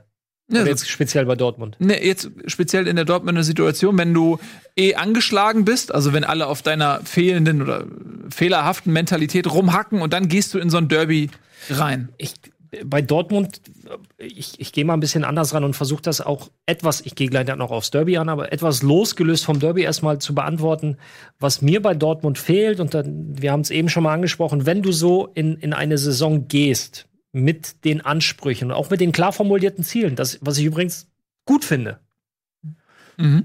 dann aber auch nicht dieses entsprechende Selbstbewusstsein und auch Selbstverständnis an den Tag legst, wirst du diese Ziele nicht erreichen. Mit der Art und Weise wirst du dann entspannter Sechster, Siebter. Aber um halt wirklich nach ganz oben zu kommen, brauchst du eine gewisse Portion Selbstbewusstsein, meinetwegen auch eine gewisse Portion Arroganz, dass du einfach sagst, nein, wir sind verdammt nochmal Borussia Dortmund. Ich meine, wir reden ja nicht über Freiburg, die, ganz kurz, wir reden nicht über Freiburg, die jetzt oben dabei sind und im Prinzip dankbar und froh sein können und es wahrscheinlich auch sind, dass sie schon so viele Punkte haben. Das hätten sie vor der Saison sofort unterschrieben. Fragst du die Dortmunder? Ja, das ist das Mindeste, dass wir da stehen, weil wir wollen ja Meister werden. So, und von diesem. Was ist denn? Ich hatte so ich hatte gedacht, ich gerade rein. Ich So, und von diesem, von diesem Selbstverständnis, von diesem Gefühl, sich hinzustellen und zu sagen, pass mal auf, wir haben das klar formuliert und das machen wir jetzt auch. Das fehlt mir bei Dortmund Ey, halt tatsächlich. Und du, du, du hast jetzt schon mal den einen oder anderen Sp- Sport vor Publikum gemacht. Du weißt ja, du kannst nachvollziehen, was es bedeutet, wenn du genau dieses Problem gerade hast vom Kopf. Ja. Und dann guckst du in den Spielplan und guckst, oh, guck mal, oh, wir spielen gegen Schalke. Mensch, auf Schalke. Läuft gerade richtig scheiße bei uns. Jungs, lass mal richtig zusammenreißen jetzt. Das Stadion nehmen wir auseinander. Jetzt zeigen wir allen, dass wir es richtig wollen. So. Und dann machst du das nicht. Also es sind ja noch ein paar Rechnungen mit Schalke offen. Also wenn ich so an die letzten Derbys denke, Wen, ja, genau. Und dann schießt du weniger aufs Tor als Schalke. Also man hat, sagen wir mal so, man kann sehr, sehr dankbar sein, dass am Ende ein Unentschieden bei rausspringt, weil also die besseren Chancen und hatte Schalke auf jeden Fall. Also diese zwei äh, Und es ist jetzt auch nicht so, dass die Dortmunder ja nur ähm, 19-Jährige in, ihrer Truppe haben, wo ich sage, ja, die brauchen jetzt halt noch zwei Jahre, um sich ein bisschen an das relativ hohe Niveau und den Anspruch zu gewöhnen. Sondern da ist, sind mit, allein mit Hummels und Schulz zwei ehemalige und Nationalspieler gekommen Und kommende. und kommende, die, die auch schon, ich mein, der ist, Mats Hummels ist Weltmeister. So. Ohne Frage. Aber mal, vielleicht mal ein Vergleich, der ist natürlich jetzt in einer anderen qualitativen Dimension, ja. Ja. Aber wenn man das mal mit Liverpool vergleicht, zum Beispiel, klar, die haben dieses Erfolgserlebnis gehabt, äh, dass die Champions League gewonnen haben und so weiter. Aber nur mal zum Vergleich. Du hast mit Manchester City eine Mannschaft, die eigentlich nominell zumindest prominenter besetzt ist als Liverpool, die auch mehr Geld ausgeben können. Das ist jetzt einfach meine Meinung. So, die Liverpool, für mich ist Manchester City einfach eine Maschine. So und ähm, wenn ich habe das Gefühl, dass die Liverpooler nach dieser bitteren Saison, wo sie mit 97 Punkten oder so Vizemeister 97, werden, ja, ja, was 97 zu 98, einfach völlig lächerlich ist, ähm, dass die, dass sie sich gesagt haben, ey, wir gehen in die Saison und wir gewinnen jedes Spiel. Und ich habe bei denen das Gefühl, auch wenn es oft eng ist und nicht immer souverän, aber die gehen rein und sagen, ey, jeder Punktverlust kann am Ende äh, tödlich sein. Und, Was- und bei Dortmund, und jetzt komme ich zu der Parallele, natürlich hat Dortmund nicht die, die Qualität, die Liverpool hat momentan, ja. Aber die hatten letztes Jahr ja durchaus eine ähnliche Situation. Liverpool war auch mal, äh, ich glaube, äh, vor dem direkten Duell fast neun Punkte, oder wenn sie gewonnen hätten, wären sie neun Punkte oder so weg gewesen. Dortmund hatte damals einen ähnlichen Vorsprung, haben den auch verspielt. Da ist die Parallele. Und die gehen jetzt aber nicht hin und sagen, ey, wir wollen jetzt jedes Spiel gewinnen, wir fressen den Gegner auf, weil wenn die Bayern schwächeln, müssen wir da sein und, und jeder Punkt zählt, sondern ich habe das Gefühl, ja, die, die, haben, die, haben eine ganz andere Herangehensweise. Ja. Die haben irgendwie, sind ängstlicher. Glaubst Ähm. du, du zuerst. Es ist jetzt wieder bei diesem Mentalitätspunkt. Das ist, Das so ein ist bisschen richtig, diese, seit fünf Minuten. Ja, das, das ist ja diese Mentalitätsfrage. Und ich frage mich dann aber, ob dieser Vergleich Klopp-Fahrer überhaupt sitthaft ist. Also ob Nein. der, Naja, aber es ist ja- Weil ich rede über die Mannschaft. Ja, klar, über die Mannschaft, aber der Favre hat ja einen ganz anderen Fußball. Favres Fußball fußt ja auf ganz anderen Qualitäten. Das ist ja ein sehr geduldiger Fußball, kompakt gegen den Ball verteidigen, im richtigen Moment nach vorne gehen. 1-0 Aber das ist ja gewinnen. sehr, 1-0 gewinnen. ja, das ist aber das ist ja so ein Mentalität, das ist ja kein Mentalitätsfußball, sondern das ist halt ein, ein Ja, aber damit legst du Cleverer doch Sehr, Fußball, aber das ist sehr le- kontrolliert und damit Ja, führst du Gladbach in einer guten Saison Ja, das in die Europa League oder Champions League. Aber wirst du da, schlägst du damit die Bayern oder kommst du Ja, in der genau. Champions League Das ins weiß ich Halbfinale? Nicht. Das weiß ich nicht, aber es ist, ist gerade so ein bisschen immer die, man hat das Gefühl, dass von Favre Dinge gefordert werden, die Favre aber gar nicht leisten kann oder will. Richtig, Weißt du, das- genau. ja. Und ich glaube, deswegen ist aber damit dann auch das, das, das Thema, also das tatsächliche Problem von Borussia Dortmund einfach oft viel offenkundiger, als es jetzt der Trainer muss weg Sprüche bringen, weil es einfach, du, du merkst einfach, dass es an der Stelle, es passt nicht zueinander. In der letzten Saison hat es zueinander gepasst, weil, ja, meine ich schon wieder so. Es ist Ja, aber letzte Saison hat es ja noch zueinander ja, gepasst. weil aber der Ausgangspunkt von Borussia Dortmund ein anderer gewesen ist. Und du hast nicht 150 Millionen im Sommer ausgegeben klar. und bist von der Dann- Brust her zumindest Aber dann- nach außen mir ist deutscher dann Meister immer schon. viel zu sehr, mir ist es dann immer viel zu sehr ein Favre-Bashing, weil dass der Bus ja Dortmund Nee, rausgegangen ist und gesagt hat, wir wollen Meister werden. Nein, ich möchte das ist, mal- das ich- hat nicht ich möchte Favre das mal klar Da machen. wird Ich- Favre quasi in eine Rolle gedrängt jetzt und mit Erwartungsschritte, die er selber ja gar nicht geschürt Ich hat. möchte, ich möchte mal ganz kurz auch nochmal dazu sagen, es geht nicht um ein Favre-Bashing. Ja, Ganz überhaupt nicht. Man muss an irgendeiner Stelle dann vielleicht aber einfach nur sachlich merken, okay, nein, es funktioniert nicht zueinander. Weil, wenn du in ein Derby mit Schalke 04 gehst und das Derby Schalke-Dortmund ist insofern ja doch dann nicht egal, was ich am Anfang, dieses war so egal, weil es so irgendwie emotionslos war, aber es war, es ist immer vollkommen egal, wo die beiden Mannschaften stehen, ob die nun 18. und 1. sind oder nicht. In diesem Spiel kann es trotzdem brennen. Und Borussia Dortmund mit dem Kader, und das ist ja jetzt keine total verkorkste Saison, die sind punktgleich mit Bayern München gewesen. So, geht da rein, als wäre es, oh, jetzt, äh, oh, scheiße, können wir, Sancho hat so gespielt, als ob er sich gedacht hat, puh, ich muss auch langsam mal wieder vor die Manche fand ich Playstation. noch einen besseren. Ja, aber schon ziemlich, äh, also manchmal wirkt es ein bisschen unmotiviert. Hast du das Gefühl, dass gegnerische Mannschaften momentan zu großen Respekt oder Angst vor Dortmund haben müssen? Oder haben? Nee, klar. Nee. Und glaubst du, dass so jemand wie Klopp dafür sorgt, dass jeder Nee, jetzt, vor jetzt, Liverpool ja, aber wir müssen jetzt jetzt mal aufhören auf mit dem Klopp-Vergleich. Klopp, Aber jetzt. nächste Frage, aber glaubst du, dass das nötig ist, um ma nicht mal Ja. in einem Spiel gegen Bayern zu gewinnen, sondern über 34 Spieltage besser Ja. zu sein als die Bayern und Leipzig? Klar. Ja. So. Das hat aber. Das Ding ist, wenn du dir jetzt ein Tinder-Profil anlegst, ja, und lädst Fotos hoch vom Wafting, vom Fallschirmspringen, vom hier, wie heißt das, Jetpack durch die Gegend fliegen und beim ersten Date lädst du sie zu Planten und Blumen ein. Woher willst du wissen, dass Das funktioniert nicht. ja, Das klingt ex- erstaunlich konkret.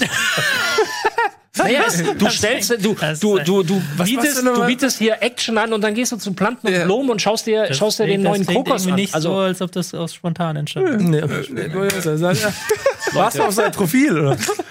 ähm, der, aber das ist, guck mal, und das ist, das finde ich ist sehr, sehr wichtig an dieser Diskussion darüber, weil bei dir an deinem, mit deinen, mit deinen ganzen Experten, wenn du da sitzt und dir volllaufen lässt und dir die Mit den Trainer drei rausschmeißt, Weißbier da. Mit den drei Weißbieren so, dann, dann, ist es ja klar, der muss weg, der passt da nicht hin. Nee, ich finde Favre nach wie vor, ich finde, das ist ein großartiger Trainer und ich habe schon vor ein paar Jahren ein paar Mal mir, der als er mal so auf dem Markt war und da, wo, wo ist er in Frankreich gewesen? Äh, Nizza Nizza, ja, genau. So, da auch oh, wäre wär doch cool, wenn der irgendwie Bremen, weil Bremen ist genau, wäre genauso eine Mannschaft. Also das Niveau irgendwo da in der, in der Mitte, so, wo der ganz hervorragend, ganz super Arbeit machen könnte. Aber in dieser oberen Spitze, da braucht, guck dir doch mal all diese großen Trainer an. Die, und da sind wir auch bei ein bisschen bei deinem Nagelsmann-Ding mit Leipzig, die dann das in der Lage sein müssen, diese ganzen Jungs an die äh, Klopp halt in Schwitzkasten oder halt durch Autorität mitnehmen und sagen, Jungs, bitte, das ist Derby. Lass uns jetzt mal bitte Schalke hier aus der Halle schießen und dann sind wir wieder Meisterschaftsrennen. Und das wirkt ein bisschen wie ja, ein Zettel, ja, taktisch, wir, werden, wir haben die Räume nicht zugestellt, das hat leider nicht gereicht. Und das, das ist ist halt- keine Analyse vom Derby. Es ist ne, du, klar, du kannst dich jetzt auch komplett lösen davon und sagen, pass mal auf, ist egal, ob wir ein 85.000 Mann Stadion haben, ob wir da die gelbe Wand mit 25 oder wie viel sind. Wir bleiben jetzt ich gebe dir bei allem recht, was du Positives über, über Lucien Favres Fußball sagst. Da gibt es keine Diskussion. Ja, Aber du, du lässt dann, finde ich, auf der anderen Seite so unheimlich viel Potenzial liegen, A, was die Spieler angeht, weil du hast geile Offensivspieler, und B, was die Emotionalität des Clubs angeht. aber das ist ja nicht die Schuld von Favre. Das Aber wir- der wir- Favre hat sich ja nicht selbst eingestellt. Wir kamen, also die Diskussion war, drehte sich auch gerade gar nicht um Nee. Favre. Ähm, Du willst die ganze Zeit Favre. Es geht nicht darum. Ja, aber du kannst, du kannst ja, nein, aber selbst wenn du, die, wenn du Spieler bist, du kannst ja nicht innerhalb einem, von einem vorgegebenen Spielsystem plötzlich nach vorne preschen als Einziger und sagen, jetzt Leidenschaft und schieß mich tot. Nein, nein, du wenn du musst die Abläufe nicht folgen. hast. Ja, du musst Nein, du das schon trainierst Aber- und du die Abläufe nicht hast. Das ist eine Trainerfrage, deswegen. Ja, genau. Ja. genau. Das ist halt bei Schalke genau anders, weil die haben genau diese Abläufe und die wissen halt genau, jetzt, wir müssen so und so nach vorne preschen. Das Ja, aber Schalke ist ja auch ein hervorragendes Beispiel dafür. Letzte, guck mal, dann sind wir wieder bei Derby. Letzte Saison das Derby Schalke gegen Dortmund war in einer Situation, wo Schalke 04, ich glaube, waren sie noch im Abschießkampf oder auf jeden Fall. Da haben sie aber auch beschissen gespielt wie noch nie, also diese letzte Derby. Ja, wo sie Dortmund die Meisterschaft vermasselt haben. Das war ja, ein ja, aber, grausames Spiel. ja, genau. Aber es war, ein, es war jetzt mal das Wort Mentalität weg, aber es war ein Derby, Ja. das Schalke 04 gespielt hat. Ja. So. Und jetzt äh, haben sie mit, aber mit einem relativ ähnlichen Kader dieses Jahr auf einmal einen Trainer, der den Jungs das Gefühl gibt, dass sie funktionieren. So, also dass, dass sie, dass sie, okay, ich weiß, was ich machen soll, ich weiß, wie ich Fußball spielen soll. Manchmal sind es vielleicht nur ein paar Schraubschrauben, manchmal ist es vielleicht einfach nur das Selbstbewusstsein. Und ich glaube, dass Favre nicht der Typ ist, der einem Marco Reus fünfmal auf die Schulter klopft, Entschuldigung, und sagt, sich auch. ja, ja, genau. Und du schaffst das, Junge. Und Sancho, komm, renn mal ein bisschen. Sondern der gibt ihm halt drei Zettel, da stehen ein paar, paar Linien drauf und spricht mit ihm analytisch über seinen, über seinen Weg. Und- das reicht dann nicht, um in solchen Spielen die Punkte zu Dann kann man raus. vielleicht fragen, sind die Spieler zu ungeduldig? Weil sie so wollen, aber werden in einer, in einer Ordnung gehalten, in einer Kontrolle gehalten? weiß nicht, wurde ja auch beklagt am Wochenende genau das Gegenteil, dass Favre sich mehr Läufe in die Tiefe gewünscht hätte. Also, dass die Spieler Das, ist das, das klingt krass nach Verunsicherung. Ja, klar. Dass keiner mehr ganz genau weiß, was er jetzt eigentlich machen sollte. So, und das ist dann irgendwie, wenn du, ich glaube, wenn Favre bis am 34. Spieltag noch Trainer von Borussia Dortmund ist, dann wird Borussia Dortmund wahrscheinlich, wahrscheinlich aufgrund der Qualität der Mannschaft Vierter geworden sein und dann äh, spielst du nächstes Jahr Champions League. Vielleicht, aber ich- ich- so, das können wir jetzt ja nicht wissen. Ja, Spekuliere ein bisschen dahin, aber es hat auf jeden Fall nicht, weit nichts mit dem zu tun, was die Ziele wären, die diese Mannschaft und dieser Verein gehabt hätten.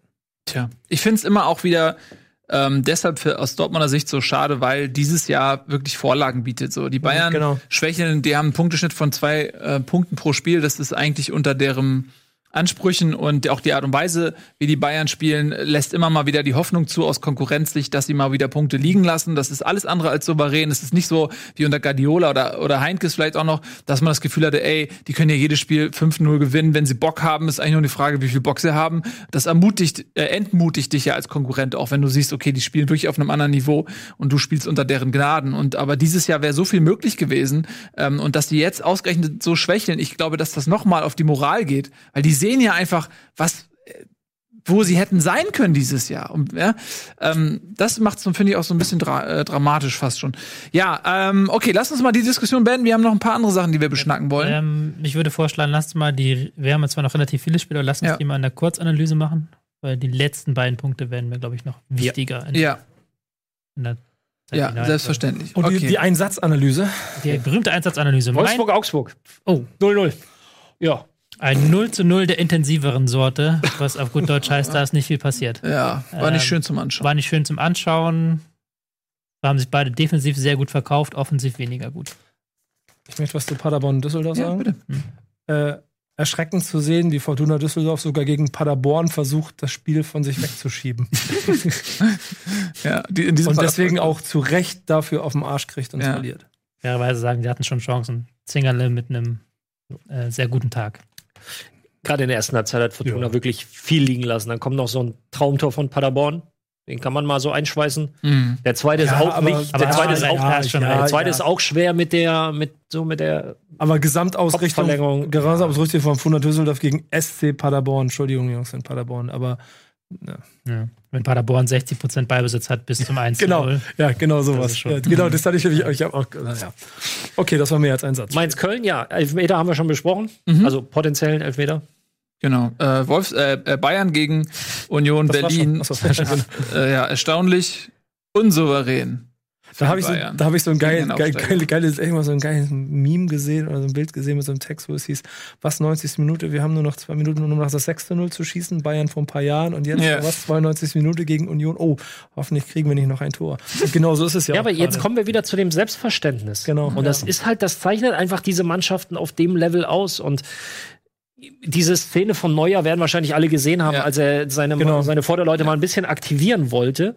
Er hat sie angebrüllt, sagst du. Aber die stehen ja, auch, das ist ja auch, wenn du gegen Wenn du dir die ganze Berlin- Szene mal anschaust, Ja, genau. wie kom total tief und, und passiv Genau. sie eigentlich stehen und, und Union da gewähren lassen. Das ist Union Berlin in der Allianz Arena und die können Fußball spielen vom 16. Da muss ich die Frage auch wieder stellen. Und ähm, ja, das ist die Frage, musst du auf dem Niveau, musst du dir regelmäßig stellen. Hast du momentan das Gefühl, gegen Bayern zu spielen, ist unangenehm oder man, man hat schon, oh Gott, hoffentlich gibt das, gibt das nur maximal Ja, die Frage zwei. beantwortet doch schon die Tore, weil, weil die, die, die, die Ergebnisse der letzten vier Spieltage. So, jeder hat irgendwie gerade verstanden, dass es Mittel gibt, dagegen was zu holen. So. Das ist ja der Grund, warum sie, pass mal auf, im Niemandsland an der Welle gerade unterwegs sind. Nee, Zweiter sind sie. Zweite sind sie. Also, für München ist Die das wahrscheinlich passen. niemand. ja, Aber guck mal, aber nur zwei Punkte vor dem, äh, oder drei Punkte vor dem Neunten oder irgendwie sowas. Ja, sie haben die Punkte geholt, sie haben gewonnen jetzt gegen, Ja. gegen Union, weil ein Elfmeter nicht reingeschossen wurde. Ich sag dir, wenn der, wenn das, Aber ist das der Anspruch des FC Bayern zu Hause gegen Union? Sie sind so hochgesprungen, wie sie mussten. Puh, ja, das wäre der Satz gewesen, mit dem man es hätte zusammenschreiben können. Ja. Ja. Es fehlt uns. Hertha. Hoffenheim. Hertha Hoffenheim. Oh. Uh, äh, ja. Oh, die Hertha ausführlich diesmal. Berliner Comeback wird durch rote Karte zunichte gemacht. Bin ich mir auch noch nicht sicher, was ich Krass. Krass. reinhalten soll. Krass, dieser Spieler feiert ein überragendes Comeback. Oder Matthias? Hat gespielt. Ja, ähm, Es war zumindest nicht langweilig. es war zumindest nicht langweilig. Ja. Lass uns kurz über HSV gegen Stuttgart reden. Auch jetzt Oh. nicht ganz so ausführlich wie vielleicht angedacht. Ähm, Aber es war ja doch mal Herzlichen Glückwunsch zum Aufstieg übrigens an der Nee, nee, Stelle. nee, nee, nee, nee. Ich hab's ging aber herzlichen Glückwunsch fürs Spiel und dann sagst du Aufstieg wäre nicht. Nee, das mach Glückwunsch- ich nicht. Herzlichen Glückwunsch zum Sieg. nee, Aber ja. hast du dir mal die Statistik, äh, die, die, die Werte vom HSV, statistischen Werte vom HSV angeguckt? Also, das ist wirklich krass beeindruckend, wie dominant dieser Verein die, diese zweite Liga marschiert bisher. Und ich bin mir ziemlich sicher, dass sich das auch nicht mehr ändern wird. Ja, Tobi wird dem ein bisschen widersprechen, was jetzt das Stuttgart-Spiel angeht, auf jeden Fall. Ja, ich Findest du? ein bisschen. meiste Tore, zweitwenigste Wirkst- Du Gegentore. wirkst so skeptisch gerade. Nö, ich hab Du Ja, hast den direkten ja, Kandidaten, wie auch immer, aber am Ende mit 6 zu 2 aus der Halle ich fand das, ich fand das on. Ja. schon sehr beeindruckend halt, auch weil sie mal eine andere Idee gehabt haben, den Gegner haben ein bisschen kommen lassen, aber dann auch wieder den Druck absorbiert haben. Das ist eine sehr schöne Formulierung. übrigens. Äh, ja, die hat mir sehr gut Den Druck gefallen. War die von dir? Ja. Ja, aber jetzt ja, alle, ja, hast du sehr, ich habe sie dann zwei, dreimal übernommen. Das ist sehr gut gemacht. ähm, haben sie Ja. sehr gut gemacht und dann mit den entscheidenden Nadelstichen vorne die Tore gemacht. Mit zweiten hat es ein bisschen geschwommen, was auch dann gegen Stuttgart so eine Sache ist. Die spielen halt so offensiv, dass es kaum mehr zu verteidigen ist. Aber dann wiederum die Konter gemacht, ganz klar vom HSV und Mhm. 6-2 gemacht. Ich finde auch, dass das schon sehr, sehr reif wird. Gerade wenn du halt diesen direkten Vergleich hattest mit Stuttgart, die auch Ja. eine neue Spielidee haben, aber wo du gemerkt hast, okay, da läuft noch nicht alles richtig und wenn der Gegner da dem Ohr nicht den Zahn zieht, dann geht da nichts an einem, Na einem Nachmittag, wie jetzt der Fall war. Und bei HSV im Gegenzug siehst, merkst du, Neuzugänge sitzen, Spielphilosophie sitzt, die machen das, was der Trainer will. Das sieht wirklich nicht schlecht aus. Ja. Saison. Also ich habe dein, ruhig, dein wirklich gut aus. Das ist Ja. aber so. Ich habe deinen Artikel in der Elf Freunde auch gelesen, aber jetzt natürlich erst nach dem Spiel logischerweise, ähm, die ich sehr interessant fand, der aber sich vornehmlich um Stuttgart äh, dreht und, und um den Walter Ball, aber das hat, finde ich, mir auch noch mal äh, posthum so ein paar ähm, Dinge aufgezeigt, die ähm, mir da die ich nicht so richtig benennen konnte, aber die mir dann, äh, nachdem du es geschrieben hast, sehr schön ähm, veranschaulicht worden sind. Äh, was mir sehr positiv gefallen hat, ist, dass der HSV sich auf Stuttgart eingestellt hat, in dem Sinne, dass sie gesagt haben, ey, lass die das Spiel machen. Sondern der HSV ist es gewohnt, in jedem Spiel anzurennen gegen eine Betonmauer, alle stellen sich hinten rein. Und in dem Fall haben sie gesagt, so, nee, pass auf, ey, lass mal Stuttgart das kommen, weil die haben ja auch in den letzten Wochen Probleme offenbart, äh, wenn sie das Spiel machen müssen und der Gegner tief steht und kontern darf. Und das ist eh ein Luxus, den der HSV nie hat, äh, kontern zu dürfen. Maximal, wenn sie hochführen oder so und der Gegner aufmachen muss. Ähm, und äh, das hat mich schon mal richtig gefreut, dass sie sie dass sie das so entschieden haben, so in dieses Spiel zu gehen. Und dann haben sie einfach sehr, sehr gut gekontert. Sie haben äh, auch das positiv äh, mit Christoph Moritz eine Überraschung aus dem Hut gezaubert. Hm. Ähm, der dann im defensiven Mittelfeld gespielt hat, wo niemand mit gerechnet hat. Äh, das, der kam auf einmal, kommt der jetzt her so ungefähr. Ähm, und äh, dann, ja, wie gesagt, waren die Konter sehr schön. Äh, Baccariata hat ein überragendes Spiel gemacht. Also der war richtig stark. Der hat ein Tor gemacht, wo er sich den Ball selbst erobert. Er hat ähm, das Tor von Kittel, das Kopfballtor von Kittel mit einem äh, Pass auf Moritz richtig stark vorbereitet. Mit seinem schwächeren linken Fuß hat er den so präzise gespielt, das hat, hat mich richtig beeindruckt. Ähm, und Moritz dann auch fantastisch das vorbereitet. Und äh, Stuttgart war gerade in der zweiten Halbzeit mega dominant. Die sind angerannt und du hast, es gab eine Phase, dass habe ich immer das Gefühl gehabt, okay, das Spiel kann kippen.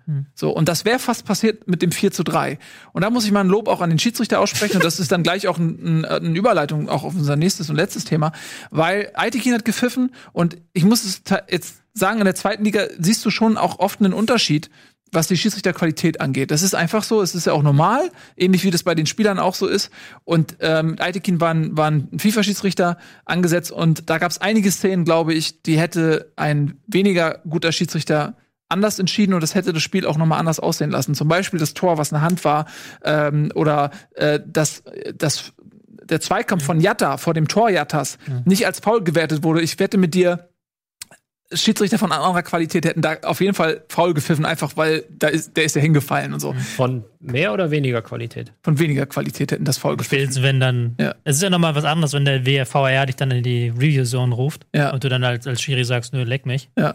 Also, hat, gesagt- hat er ja so gesagt. Ja, so, genau. Also, nee, So. ist kein Foul. Ja, wir Wirklich leck mich gesagt. Also ich, ich Er ist auf jeden Fall ein Typ, der ist ziemlich viel auch ziemlich egal. Der macht sein Ja. Ding. und Ja, ist tatsächlich so.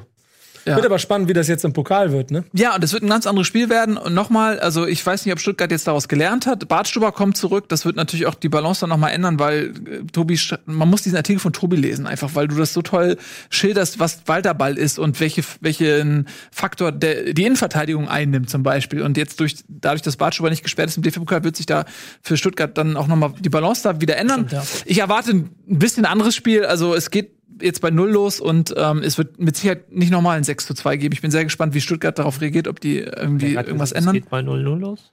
Naja, es ist halt, was ich, Ich sagen will, es ist komplett. Ja, okay, weißt ich schmeiß rein. Guck Das mal, ist ich habe hab dieses Schwein hier, glaube ich, vor zwei Jahren Ja. oder so habe ich das mitgebracht. Ich warte darauf, dass da nichts. Guck mal. ja, Da ist drin.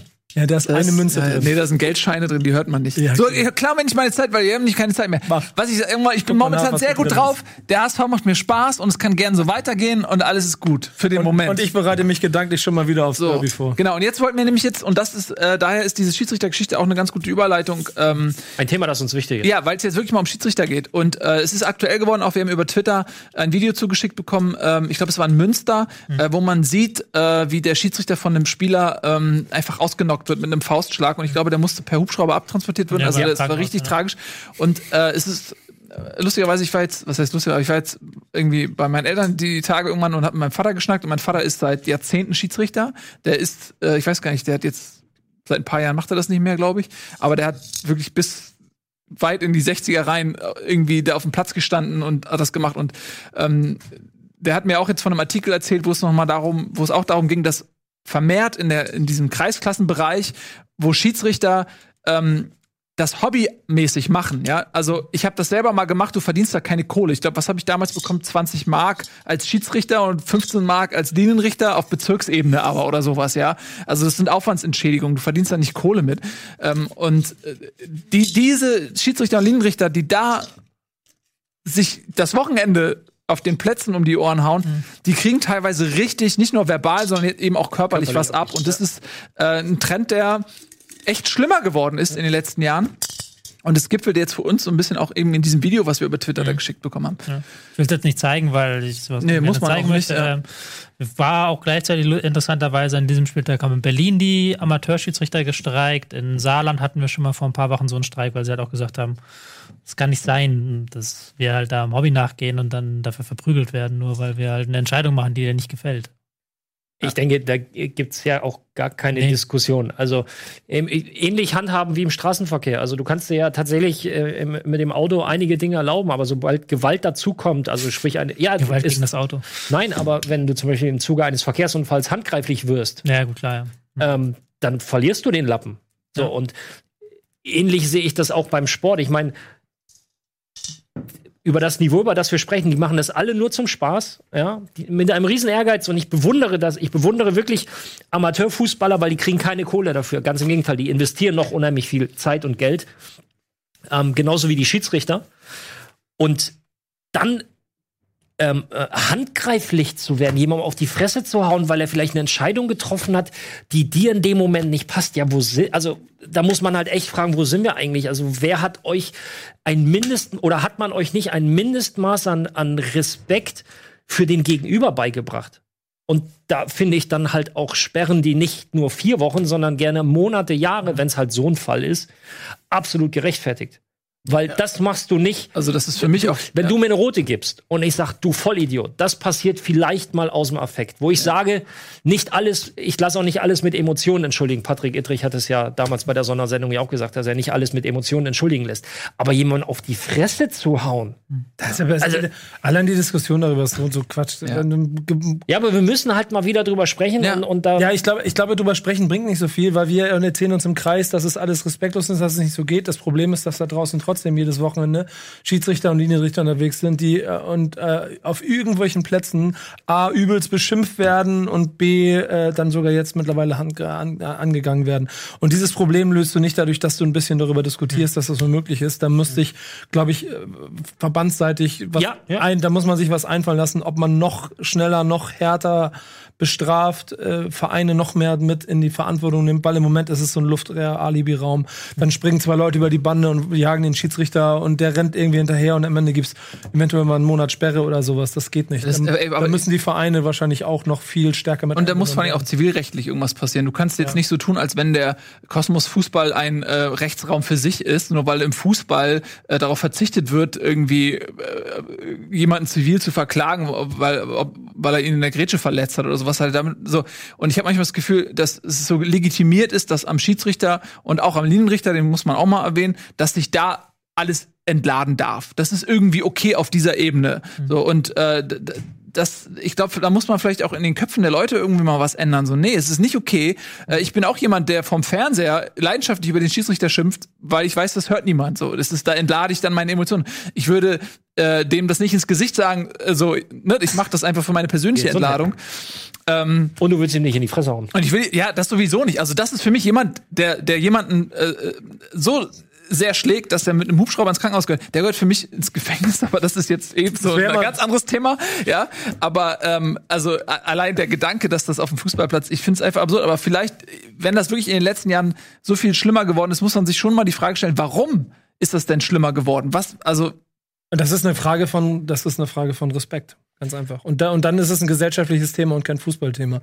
Und dann bin ich auch der Meinung, dass man dann bin ich wieder bei dem ursprünglichen, dass wahrscheinlich dann auch Verbandsoberhäupte und wahrscheinlich auch ähm, äh, bestimmte Persönlichkeiten auch auf sportlicher Ebene dafür sorgen müssen, dass, dass, dass die Amateur-Schiedsrichter und ein bisschen mehr geschützt werden. Also, da muss die, in meinen Augen bis zur Bundesliga müssen Leute mit zusammenarbeiten, um klarzumachen, ey Leute, bitte, das ist Fußball. So, ich habe auch in einem schon mal auf dem Spiel gedacht, Schiri, was machst du da? Aber trotzdem gibt es eine Respektebene, die man nicht überschreiten sollte. Vielleicht Schönes muss man solch, ja, schönes Schlusswort. Also ich werde dem gar nichts mehr hinzufügen. Ich, dieses, ich finde, man kann diese Diskussion auf jeden Fall noch ein bisschen ähm, länger führen, aber Vielleicht auch der falsche Rahmen, hier muss man leider ist ein sagen. bisschen der falsche Rahmen. Müsste man vielleicht irgendwie sie auch mal äh, Leute einladen, die tatsächlich jeden Aber das sollten wir Wochenende mal noch an der Linie ja. stehen und die auch mal was zu Wort kommen lassen. Aber Lass uns doch mal, ich meine, ich lehne mich mal aus dem Fenster. Können wir nicht irgendwann mal einen, einen aktiven Amateurschiedsrichter mal versuchen, mal ranzuholen, der mal Oder vielleicht mal jemand vom Verband. oder verbandsseitig generell. Also einen aktiven Schiedsrichter auf dem Level, den äh, kennst du auch äh, über Twitter. Mike vom Übersteiger, ehemals Übersteiger, jetzt Millanton. Also der ist auch hier in Hamburg, der kann sicherlich, erzählt sehr gerne von seinen Erlebnissen. Genau. Und du kannst da an deinen Tischen, wenn du da mal sitzt und dir mal Bier trinkst, dann kannst du vielleicht mal deine Kampagne starten, dass auch die Bundesliga mit eingreift. So ist das. Also, äh, gleich unterhalten sich hier, ich glaube, die Bo Golden Boys, ich weiß nicht, ob sie schon bereit sitzen. Äh, Endgegner kommt erst. Endgegner, genau. Terminator. Deswegen heute kein Sport Battle, Endgegner. weil es eine schöne End- Endgegnerfolge gibt. Ähm, nächste Woche wieder Sport Battle und danach äh, Game Talk und Nerdquiz. Genau, und ab 21 Uhr bin ich dann noch mal live mit Outer Worlds. Ähm, ich freue mich sehr. Geil. Ähm, Outer Worlds, ich habe mega Bock. 21 Uhr live. Bis dahin, Nee, das das Outer Space war das. Äh, genau, ja. Outer. äh, genießt äh, euren Abend auf ähm, Rocket Beans TV und vor allen Dingen seid mal freundlich zu euren Schiedsrichtern. Tschüss. Tschüss und auf Wiedersehen.